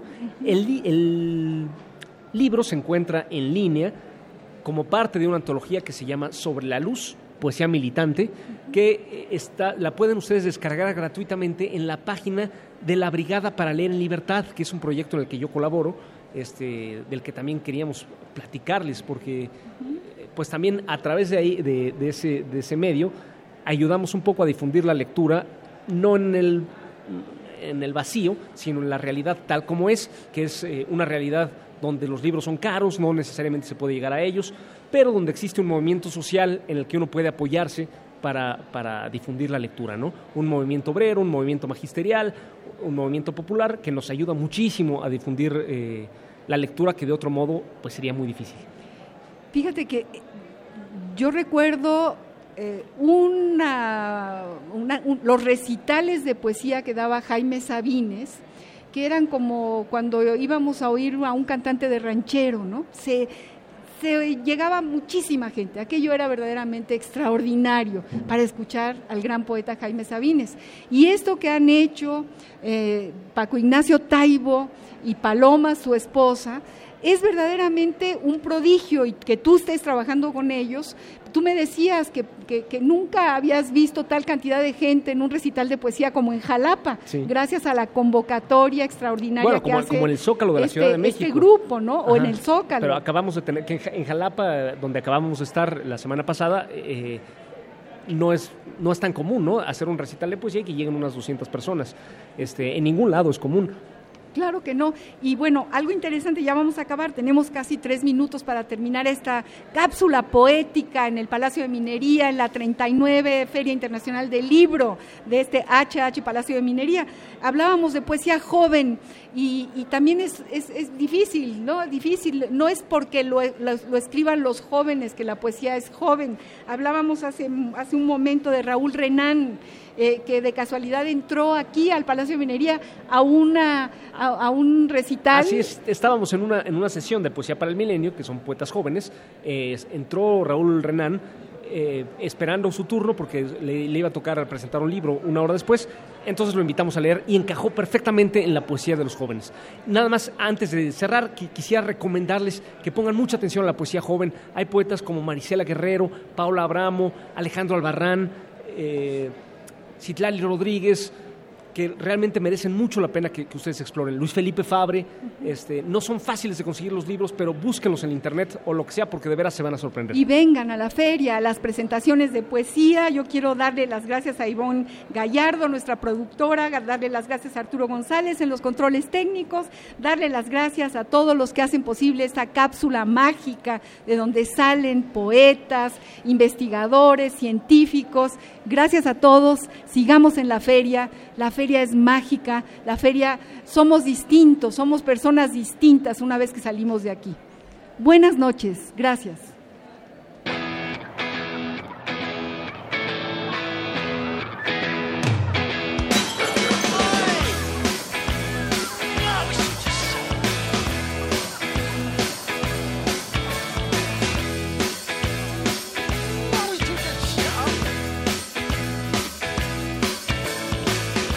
Is a preference for the habitual voyeur of what is known as.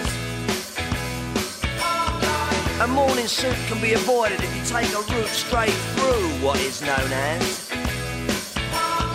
John's got brewer's group, he gets intimidated by the dirty pigeons. They love a bit of him. Who's that gut lord marching? You should cut down on your pork life, mate. Get some exercise.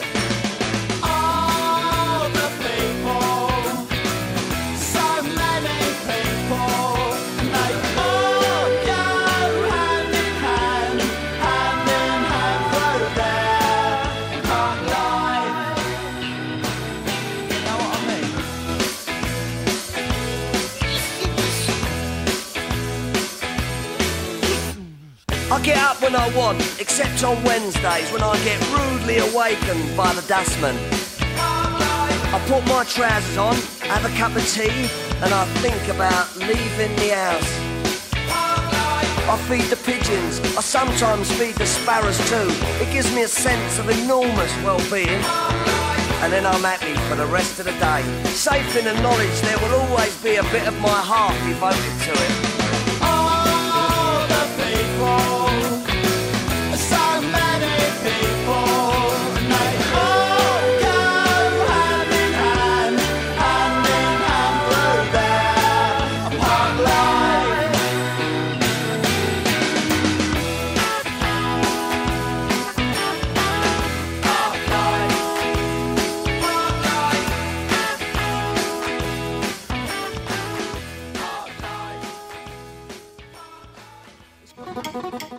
Una palabra aquí, un verso allá, historias voladoras por doquier. Parvadas de papel. En vivo, desde el Palacio de Minería. Radio UNAM. Muchísimas gracias a María Ángeles Comezaña, poeta y orgullosamente colaboradora de Radio UNAM que por cierto transmite, recuerden, a través del 96.1 de FM, radio.unam.mx, a través de Parvadas de Papel. Estamos llevando a cabo transmisiones especiales en vivo desde la Feria Internacional del Libro del Palacio de Minería en su trigésimo novena edición. Tamara Quirós. Héctor Castañeda, todos los que nos están escuchando a través de esta frecuencia universitaria, tienen una cinta, una cinta no, tienen una cita en este recinto. Una cinta también. que abre sus puertas a partir de las 11 de la mañana y hasta las 8 de la noche. Hay jornadas juveniles y en este momento es paso, vamos a dar paso. Hablando de jóvenes. Hablando de jóvenes, de jornadas juveniles. No voy a cantar porque me voy a aventar un Mari. No, por favor. ¿Por qué no? Porque explícale a la gente por qué estoy cantando. Bueno, si es que se le puede decir eso cantar, ¿por qué lo estoy haciendo Héctor Castañeda? Porque ya se encuentra con nosotros en la mesa de la cabina de cristal de Parvadas de Papel Federico Rubli Kaiser. Es economista, pero al lado de su actividad profesional se ha desempeñado como investigador independiente, articulista y crítico de rock. Ha sido periodista, entre otras cosas, entre varias publicaciones, pero en estos momentos nos encontramos platicando contigo, Federico, acerca de esta publicación, de esta gran publicación literalmente que se llama Yo estuve en Avándaro. Bienvenido, ¿cómo estás? Muchísimas gracias, encantado. Oye, por favor, cuéntanos... Eh, Ahorita hablamos de la descripción literal de la publicación que tenemos aquí entre manos, que verdaderamente es grande, pero para las personas que no saben de qué les estamos hablando, cuéntanos por favor, ¿qué es el Festival de Avándaro que se llevó a cabo aquí en México en la década de los 60? Claro que sí. Pues mira, fue un festival, realmente marcó un hito en el desarrollo y la historia del rock mexicano. ¿Por qué marcó un hito? Bueno, primero hay que decirle al público que este se llevó a cabo en Avándaro, en Valle de Bravo, el 11 y 12 de septiembre del año 1971, o sea, ya hace casi 47 años. ¿Por qué fue un hito importante? Bueno, por dos razones. La primera, que es la más importante, es la parte musical y cultural, es que venía un apogeo en el rock mexicano realmente eh, muy, muy fuerte venía la tendencia de lo que se conoció como la onda chicana, que era por primera vez un movimiento de rock propio. Los grupos se animaron a componer música propia. Lo hacían en inglés porque había el prejuicio que el rock había que hacerlo en inglés. Sigue todavía un poco. Un poco, claro, pero ya luego afortunadamente también eso se fue desechando, ¿no? Pero eh, pues estaban en el afán de crear un rock eh, propio, ¿no? Eh, era la época de la, de, la, de la psicodelia, del rock ácido, entonces toma estos elementos y eh, pues realmente si tú escuchas esta música de estos grupos de la onda chicana, en donde tenemos a Tinta Blanca, Peace and Love, El Epílogo, eh, los Duk Duks, El Ritual, en fin, la lista es interminable, pero fueron grupos de una calidad realmente extraordinaria y que pues forjaron todo este movimiento. Ahora, ¿qué tiene que ver esto con Avándaro? Bueno, Avándaro, dos años antes de Avándaro se había eh, llevado a cabo el famoso Festival de Woodstock en Estados Unidos. Entonces, lo que le faltaba a este movimiento era culminarlo con un festival tipo Woodstock. Entonces, bueno, por algunas circunstancias que no era directamente la idea de hacer exclusivamente un festival en Avándaro, pero bueno, esto creció y se convirtió en un magno festival de dos días, ¿no? Y eh, pues fue importante porque fue la cúspide de este movimiento musical, pero desafortunadamente también es famoso Avándaro porque a partir de ahí viene el declive, viene una época muy oscura para el desarrollo del rock mexicano, porque Avándaro suscita una feroz censura y represión en contra del rock nacional, ¿no? Y fue muy desafortunado porque pues todo esto lo que hizo fue eh, retrasar la expresión del rock mexicano como una eh, manifestación cultural propia, yo digo que cuando menos por, diez por, por una década. Sí, no, y que sigue teniendo repercusiones hasta nuestros días. Echeverría muy espantado de ver a una aglomeración tan inmensa de jóvenes y teniendo un hijo que además era rockero, ¿no? Pero bueno, en esta publicación que se llama Yo estuve en Avándaro, en la que tú colaboras, pues tenemos no nada más eh, un registro visual, sino que además eh, hay un registro anecdótico, ¿no? Así es. Mira, yo creo que es un, es un, es un texto, la verdad que muy afortunado desde el punto de vista histórico, porque conjunta precisamente dos cosas, ¿no? O sea, conjunta eh, la experiencia, la vivencia que yo tuve, pues yo estuve en Avándaro, yo era muy joven, tenía 17 años cuando estuve ahí, ¿no? Pero eh, pues comparto yo ahí lo que es mi escrito, que es la vivencia, eh, qué es lo que, lo que yo vi, cómo lo viví, y bueno, también lo combino con una hipótesis de investigación, de decir, bueno, ¿cómo fue posible que un movimiento de rock de esta índole haya sido capaz de retrasar el movimiento del rock por 10 años y por eh, pues haber desatado esta virulenta censura. Entonces tengo ahí una hipótesis que inclusive eh, tiene aspectos políticos. ¿no? Pero bueno, esa es una parte. Y la otra parte es que eh, pues Graciela Iturbide, una connotadísima fotógrafa, todos la conocemos, ¿no? bueno, ella estuvo en Avándaro, un poquito por casualidad, porque ella misma lo narra y dice, bueno, yo no fui ahí a, a escuchar rock, ¿no? pero a mí me mandaron a fotografiar eh, automóviles, porque el festival se dio previo, supuestamente, ya no por la aglomeración de gente ya no se dio, pero iba a haber una carrera de automóviles. Entonces ella fue a fotografiar automóviles, cuando ya no había ni pilotos ni automóviles, ella dijo, bueno, yo fotografié lo que vi, o sea, todos los jóvenes y, el, festival, ¿no? Y bueno, ella fue muy cuidadosa porque por 46 años guardó de una manera muy, muy, eh, ahora sí que celosa, esos negativos, ¿no? Que bueno, pues es todo un, reto porque con tantos años que van pasando, pues se pueden ir deteriorando los negativos. Entonces, ella guardó estos negativos y bueno, eh, a iniciativa de Trilce y con apoyo de la UNAM, eh, llegó la idea de decir, bueno, ¿por qué no hacemos un libro en donde esté la parte de la experiencia gráfica de Graciela y la parte vivencial mía? Y entonces decidimos juntarlo y por eso es que el libro eh, se llama Yo estuve en Avándaro, creo que es un nombre muy afortunado porque ahora sí que los dos estuvimos en Avándaro, entre los 300 mil que estuvimos ahí no nos cruzamos, no nos conocimos, 46 años después ahora nos conocemos y bueno, sacamos este libro que creo que es, es un muy buen testimonio de lo que fue ese magno festival. Federico, yo estuve en Avándaro, bien lo mencionas, es un título verdadero ¿no? Así es. La fotografía de Graciela Iturbide como una extensión de la memoria, ella nos muestra eh, lo que ella vio, su realidad. Tú, con tu texto, nos muestras tu realidad. Habrá quien a- de- en ese momento acudió a, a este festival de rock y ruedas y también lo vivió de- desde su otra realidad. Me, me interesa que nos platiques un poco de, de estas hipótesis que mencionas Ah, claro. con este tono político. Sí, claro, con mucho gusto. Mira, eh, en ese momento hay que, hay que ubicar el contexto político, ¿no? O sea, era el Estado autoritario, el Estado patriarcal, todo lo quería controlar y obviamente eh, pues les daba temor estas eh, aglomeraciones masivas de jóvenes porque pues lo que querían era tener el control y que no hubiera esta, esta capacidad de convocatoria que pues tenía el rock, ¿no?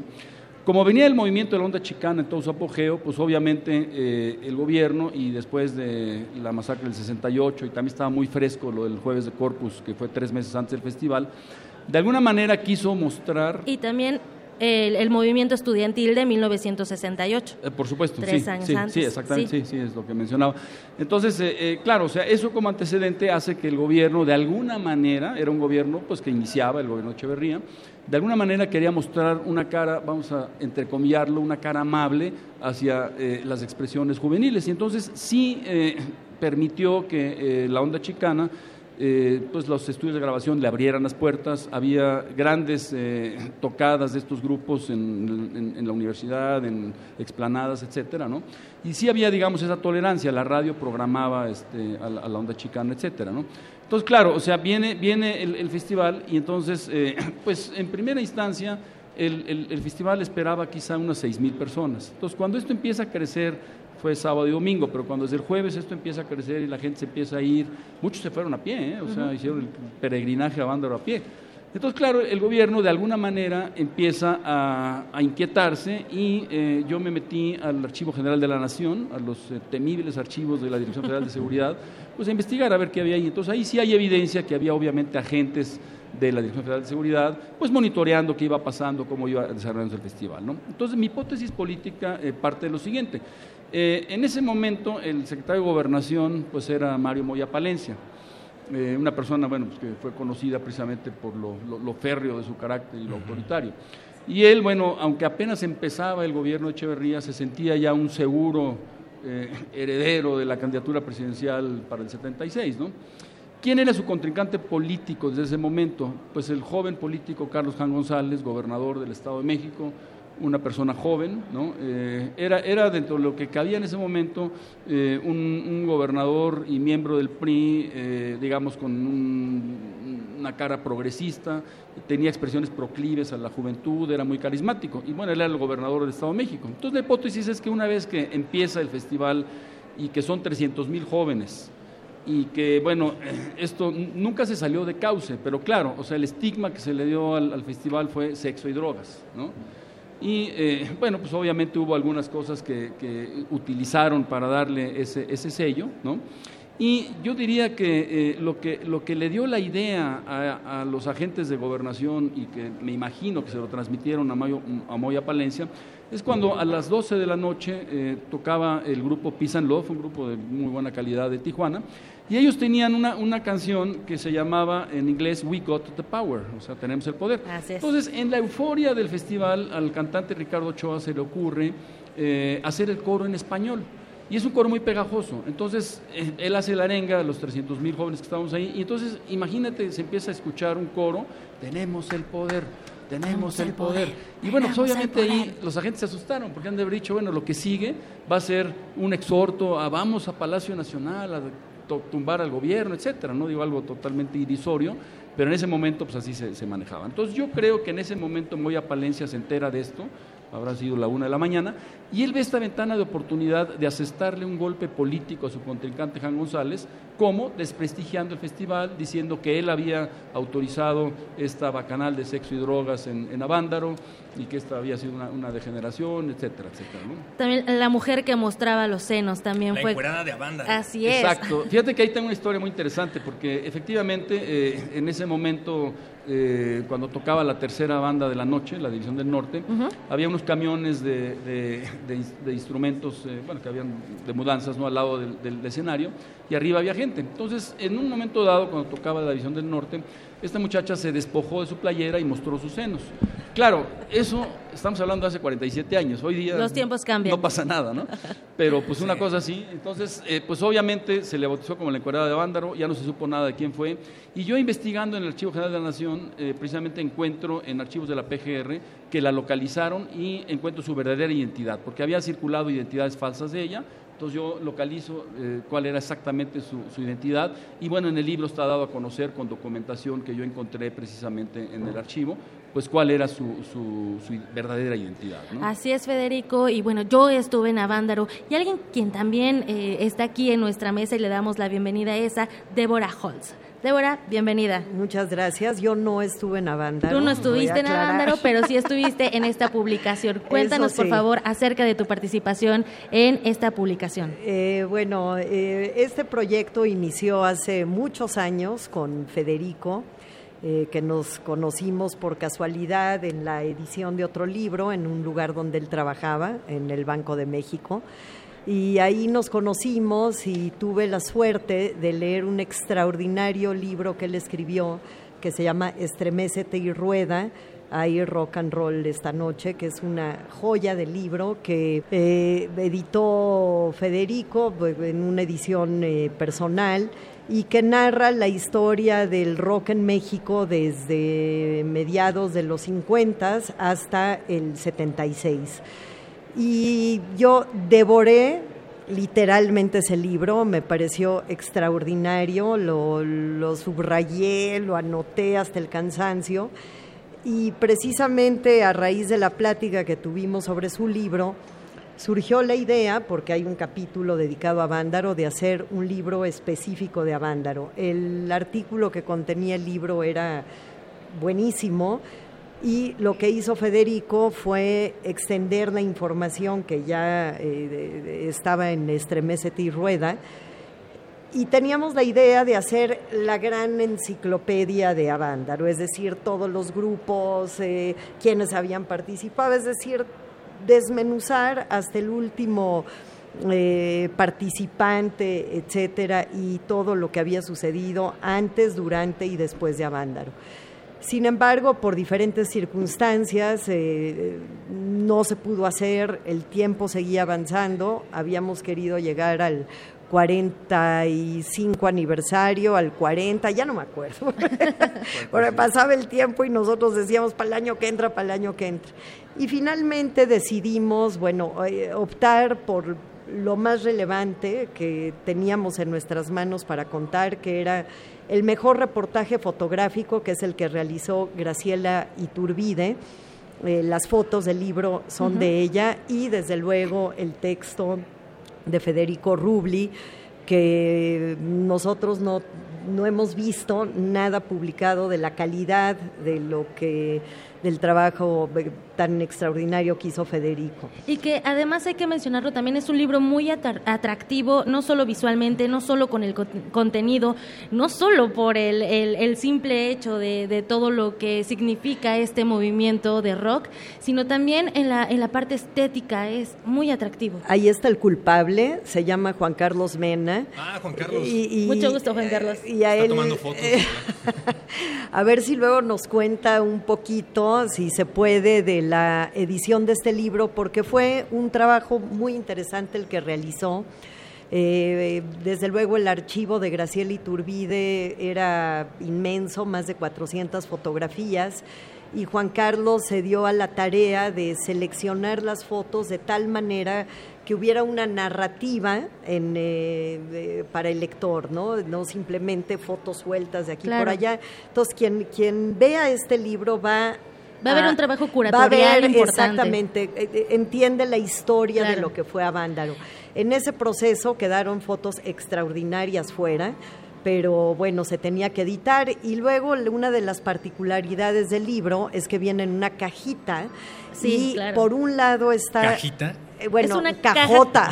más de doble carta, pero es, la cajota que tiene el libro de las fotografías de Graciela y por otro lado el texto de Federico con el prólogo de Luis de Llano, que fue uno de los organizadores del festival, con un diseño increíble que te agradezco que lo hayas resaltado, porque queríamos hacer un documento que tuviera que ver con con lo que estábamos contando, no un simple libro de arte, el libro de foto.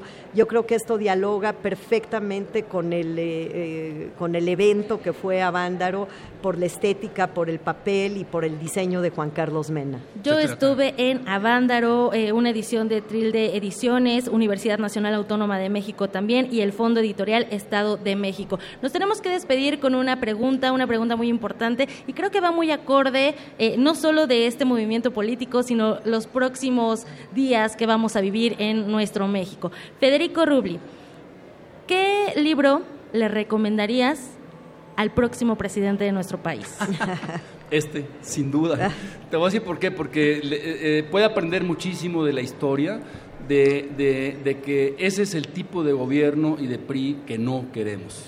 Los que hicieron esta censura eh, en Avándaro, ¿no? y del cual no nos hemos podido despojar además. Ah, totalmente de acuerdo. Yo soy una víctima de la, al igual que muchos de nosotros, de lo que sucedió después del Festival de Avándaro. Nos cortaron una parte de nuestra adolescencia, de nuestro desarrollo como, como personas por una idiotez, por una decisión política que coartó el desarrollo de la música en este país y de muchos que podríamos haber disfrutado de una adolescencia normal, como la de cualquier otro individuo en cualquier parte del mundo. Ojalá eso tenga consecuencias hasta nuestros días y nos refresque un poquito Absolutamente, y creo que es algo que deben de conocer, como bien dijo Federico, todos los candidatos que no creo que tengan ni idea. Yo estuve en Avándaro, es una edición enorme, y lo decimos de manera literal, no nos cabe en las manos, tan enorme como el festival del cual estamos hablando. Eh, pues muchísimas gracias por habernos acompañado aquí en esta mesa. Hay muchísimos festivales eh, al mes, no únicamente de rock. Hoy en día en México estamos en una época diferente, pero me gustaría eh, saber si vamos a poder hablar dentro de tantas décadas de uno de esos festivales. Entonces, me gustaría también despedirme con la pregunta, ¿qué es ser contracultural hoy en México?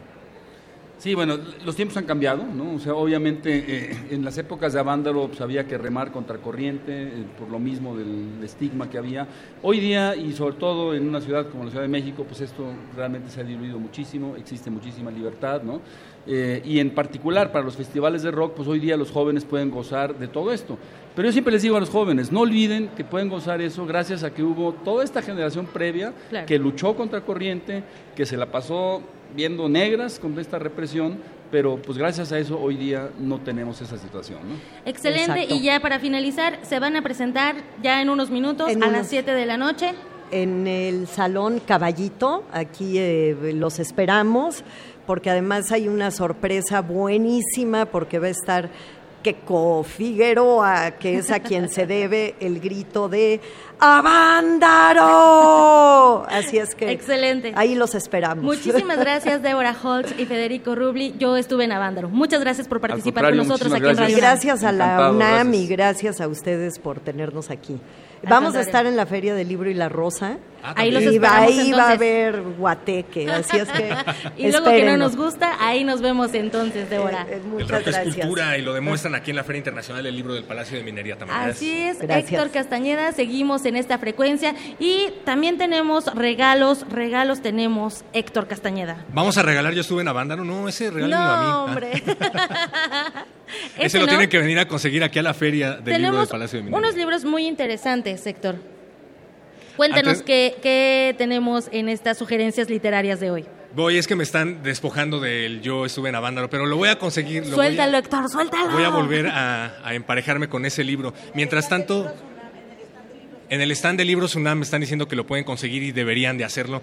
Eh, mientras tanto, vamos a regalar este libro del cual también vamos a platicar. Se llama Tiempo, Transgresión y Ruptura de Miguel Ángel Rubio Jiménez y Johannes Neurat, quienes son los coordinadores. En estos momentos tenemos varios ejemplares en nuestras manos y lo que tienen que hacer es aproximarse a la cabina de cristal de Radio UNAM de Parvadas de Papel de la Feria Internacional del Palacio de Minería y leer uno de los fragmentos de los libros que hayan comprado. Tienen que haber comprado un libro aquí en la FIL y nos van a leer un fragmento.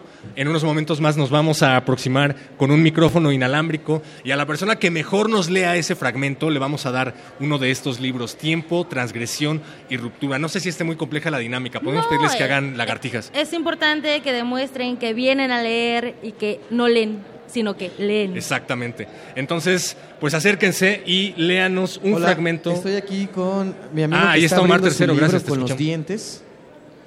Rápidamente, ¿cómo te llamas? Antonio, ¿Qué libro compraste?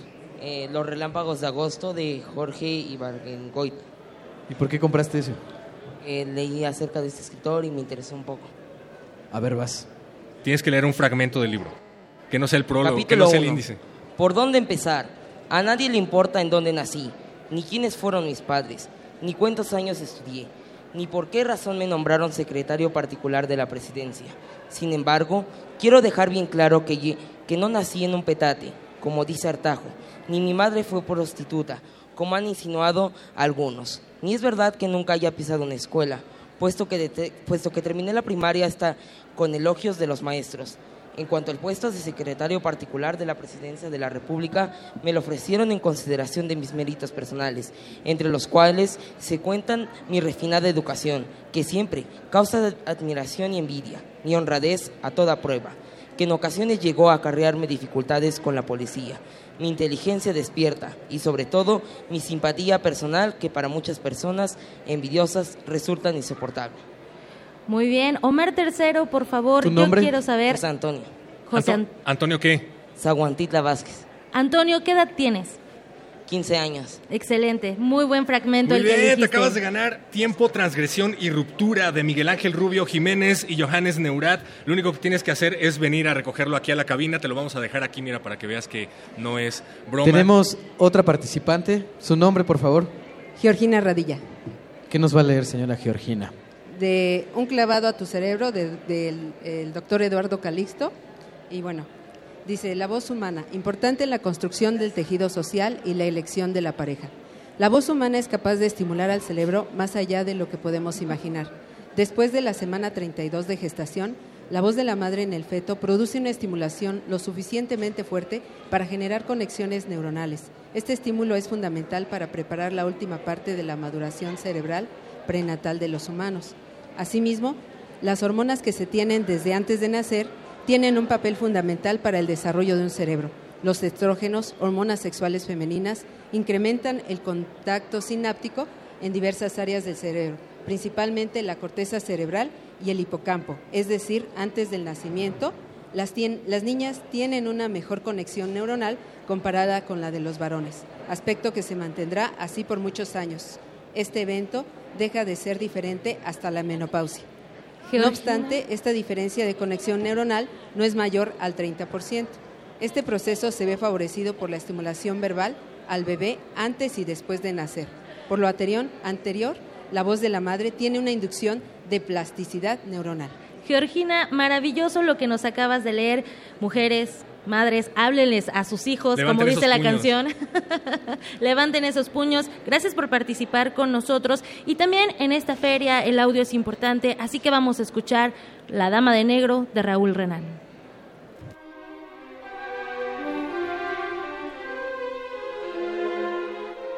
Dama de Negro. Raúl Renán.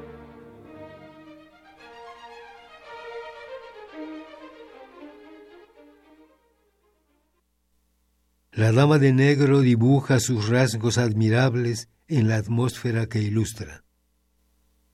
Reina a toda hora, transporta el aire que moldea, como siempre, el palmito que a poco florece. Es dama que a lo negro da fulgor, lo lleva en sí como una noche mudable. Después de ella, el alba adopta anochecer.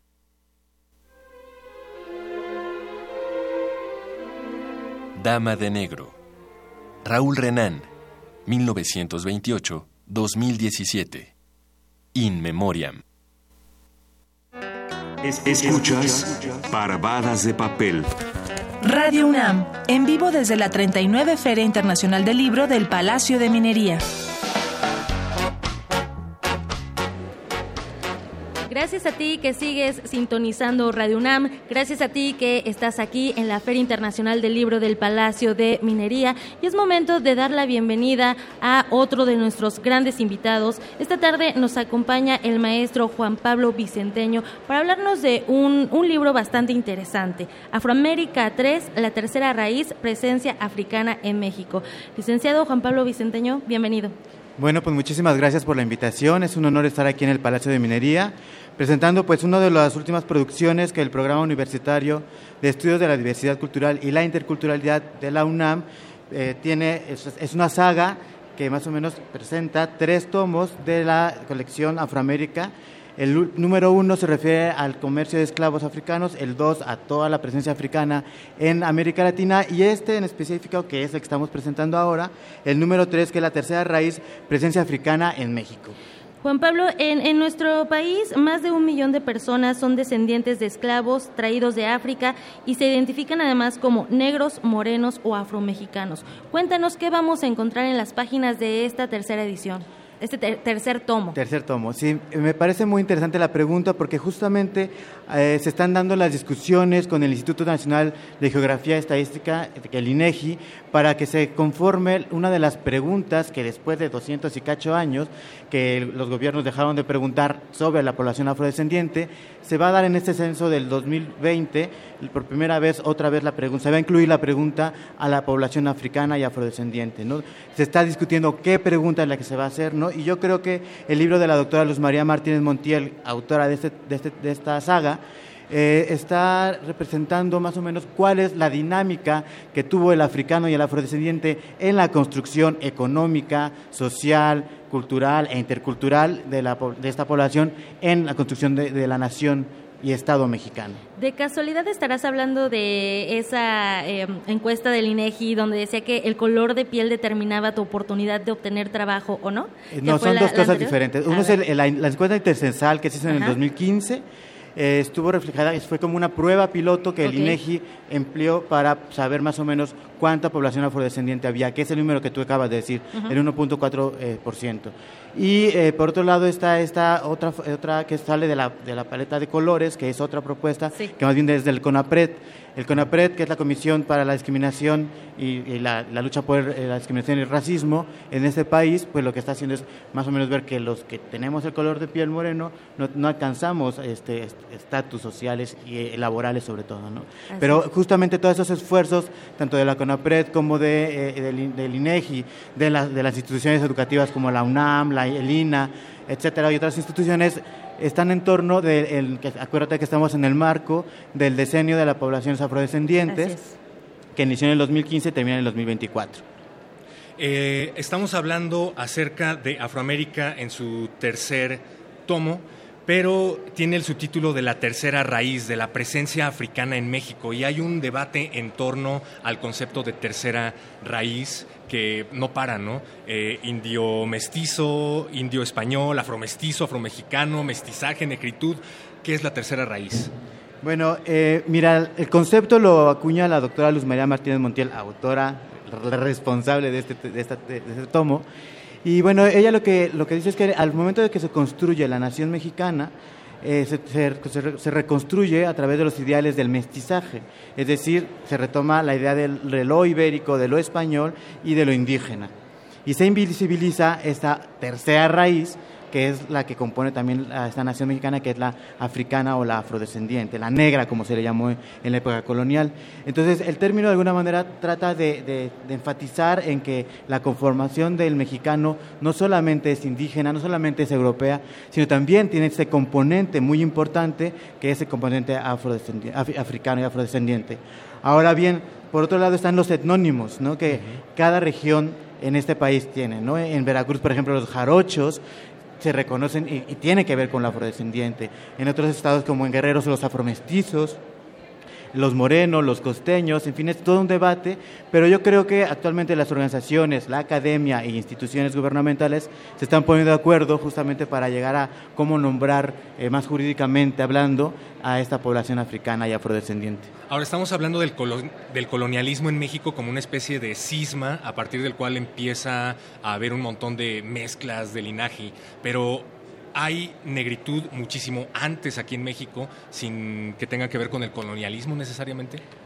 Mira, son varias corrientes este, que algunos investigadores están haciendo. Eh, creo que científicamente hablando, ¿no? que los, los, investigadores y los estudios históricos o de las ciencias sociales no se han encontrado los rasgos arqueológicos, por decirlo así, de una presencia anterior a la llegada de los españoles. ¿no?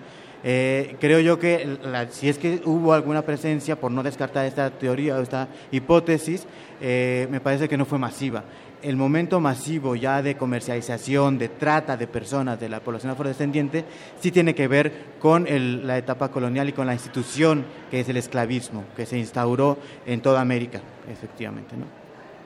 Así es. ¿Cómo se documentaron para llevar a cabo esta nueva edición en particular? Mira, este, este libro Afroamérica, la tercera raíz, el tomo 3, lo que está implicando es una, es una síntesis muy buena que la doctora Luz María Montiel hace respecto a todos los trabajos que se han hecho, los trabajos científicos que se han hecho en torno a, la, a, dos disciplinas especiales, la historia y la antropología, sin descartar, por supuesto, los estudios del folclore en los años 80 y 90 que estuvieron muy de moda, todos los estudios culturales, todos los estudios de la música, la danza, la poesía, la oralidad, que también vamos a encontrar en esta página del, libro, y que bueno, que todos esos componentes eh, sociales, económicos, históricos, reflejan que, la documentación no solamente en los archivos eh, que están en los repositorios como el Archivo General de la Nación o otros documentos en las hemerotecas, sino que vamos a encontrar también un reflejo en la cotidianidad y en la práctica cultural que tienen las sociedades y las poblaciones afrodescendientes, como es el baile, la música, la danza,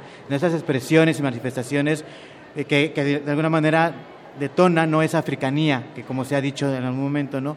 de la población mexicana. En el aspecto religioso también, ¿no?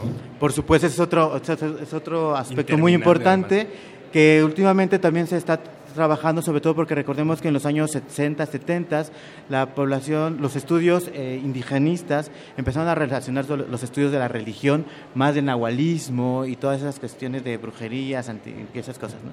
Lo que estamos viendo ahora también es que el elemento afro lo vamos a encontrar muy sobre todo en, algo que se llama el tono, que Aguirre Beltrán, el pionero de todos esos estudios en México en los años 40, va a identificar como un elemento específicamente afrodescendiente, que es esta cuestión que se mezcla, se entremezcla, se interculturaliza con las creencias indígenas y que no solamente lo vamos a encontrar en la forma de lo mítico religioso, sino también en la forma de curandería y no de todas esas hierbas medicinales que también tenían las y los africanos que, llegaron a, México, que se relacionan, se interculturalizan con lo indígena, y vamos a tener, por ejemplo, los amarres, ¿no? en, la documentación del Archivo General de Indias, en la en Inquisición, es súper rico en eso, sobre todo para las mujeres. Vamos a encontrar a las mujeres eh, eh, acusadas de brujas, de hechiceras, que es algo, un tema que el feminismo lo ha estudiado bastante interesante, ¿no? Como a las lesbianas y a las mujeres se les acusa como brujas y no va a ser también una cuestión de racista a la cuestión de las mujeres negras y se acusa muchas veces de hechiceras, de, de, de todos esos amoríos, de amarres. Los amarres vienen de lo afrodescendiente, ¿no? Hay muchas culturas como la yoruba, por ejemplo. Un tema que tendríamos que desmenuzar meticulosamente porque es muy interesante, además de todo esto que nos mencionas de la cultura, de la música, de la gastronomía. Son muchísimos temas que pueden encontrar en este y los otros dos tomos anteriores en este libro. Afroamérica 3, la tercera raíz y eh, presencia africana en México. Maestro Juan Pablo Vicenteño, historiador, también eh, catedrático de la UNAM y coordinador del proyecto Afroamérica, la tercera raíz. Ya para despedirnos tenemos una pregunta muy específica, Héctor. Tenemos que preguntarte, bueno, no sé si sepas que hay campañas presidenciales y hay un infierno electoral por ahí afuera. Em, ¿Qué libro le recomendarías al siguiente presidente de México, quien sea? Quien sea. No, no le pongas cara, no le pongas cuerpo, no le pongas nada. Pues yo, le, recomendaría justamente Afroamérica 3, porque justamente la, la, CEP y otras instituciones gubernamentales no han querido ver, la, no han sobre todo eh, hecho la visibilización de esta población afrodescendiente. Hace falta que en los libros de texto, que el secretario próximo de Educación, ya más bien me refería al secretario de Educación próximo, que en, los libros de texto gratuito que los niños tienen, sobre todo los de tercer año, que se da este libro específicamente de las regiones y de los estados, se incluya a la población africana y afrodescendiente, porque así se va a dar a conocer y a difundir pues esta otra población que ha estado invisibilizada durante mucho tiempo y que es parte del racismo y la discriminación que vivimos en la cotidianidad. Excelente, y está la recomendación Afroamérica 3, la tercera raíz, presencia africana en México. Muchísimas gracias por visitarnos en esta cabina, maestro Juan Pablo Vicenteño. Héctor, esto ya se nos acabó. Desafortunadamente tenemos que despedir la emisión de hoy, Tamara Quirós, pero recuerden que los acompañaremos en Parvadas de Papel mañana y el resto de los días que dure esta Feria Internacional del Libro del Palacio de Minería aquí en Tacuba, número 5 en las frecuencias de Radio UNAM. Por el momento le agradecemos en la operación técnica a Arturo González y Francisco Mejía, en la cabina de FM a don Agustín Mulia. Las transmisiones estuvieron a cargo de Javier Molina y el cómputo a cargo de Oscar de Jerónimo. En la coordinación de invitados, Antonio Quijano, en las redes sociales, Mariana Fuentes, eh, jefe de proyectos especiales también, Omar Tercero, en la asistencia de producción, José Gallú y en la producción Ivonne Gallardo. Gracias Ivonne. También agradecemos el apoyo de la realización de esta transmisión al personal de la Feria Internacional del Palacio de Minería y de la Dirección General de Cómputo y de Tecnologías de Información y Comunicación. No se pierdan la transmisión de mañana con Berenice Camacho y Mario Conde. Esto fue Parvadas de Papel desde la FIL Minería en su 39 edición. Yo soy Tamara Quirós. Yo soy el perro muchacho. Gracias. Los cuentos. Ay, los cuentos. La poesía y las letras. Se guardan en el nido para descansar. Radio UNAM presentó Parvadas de Papel.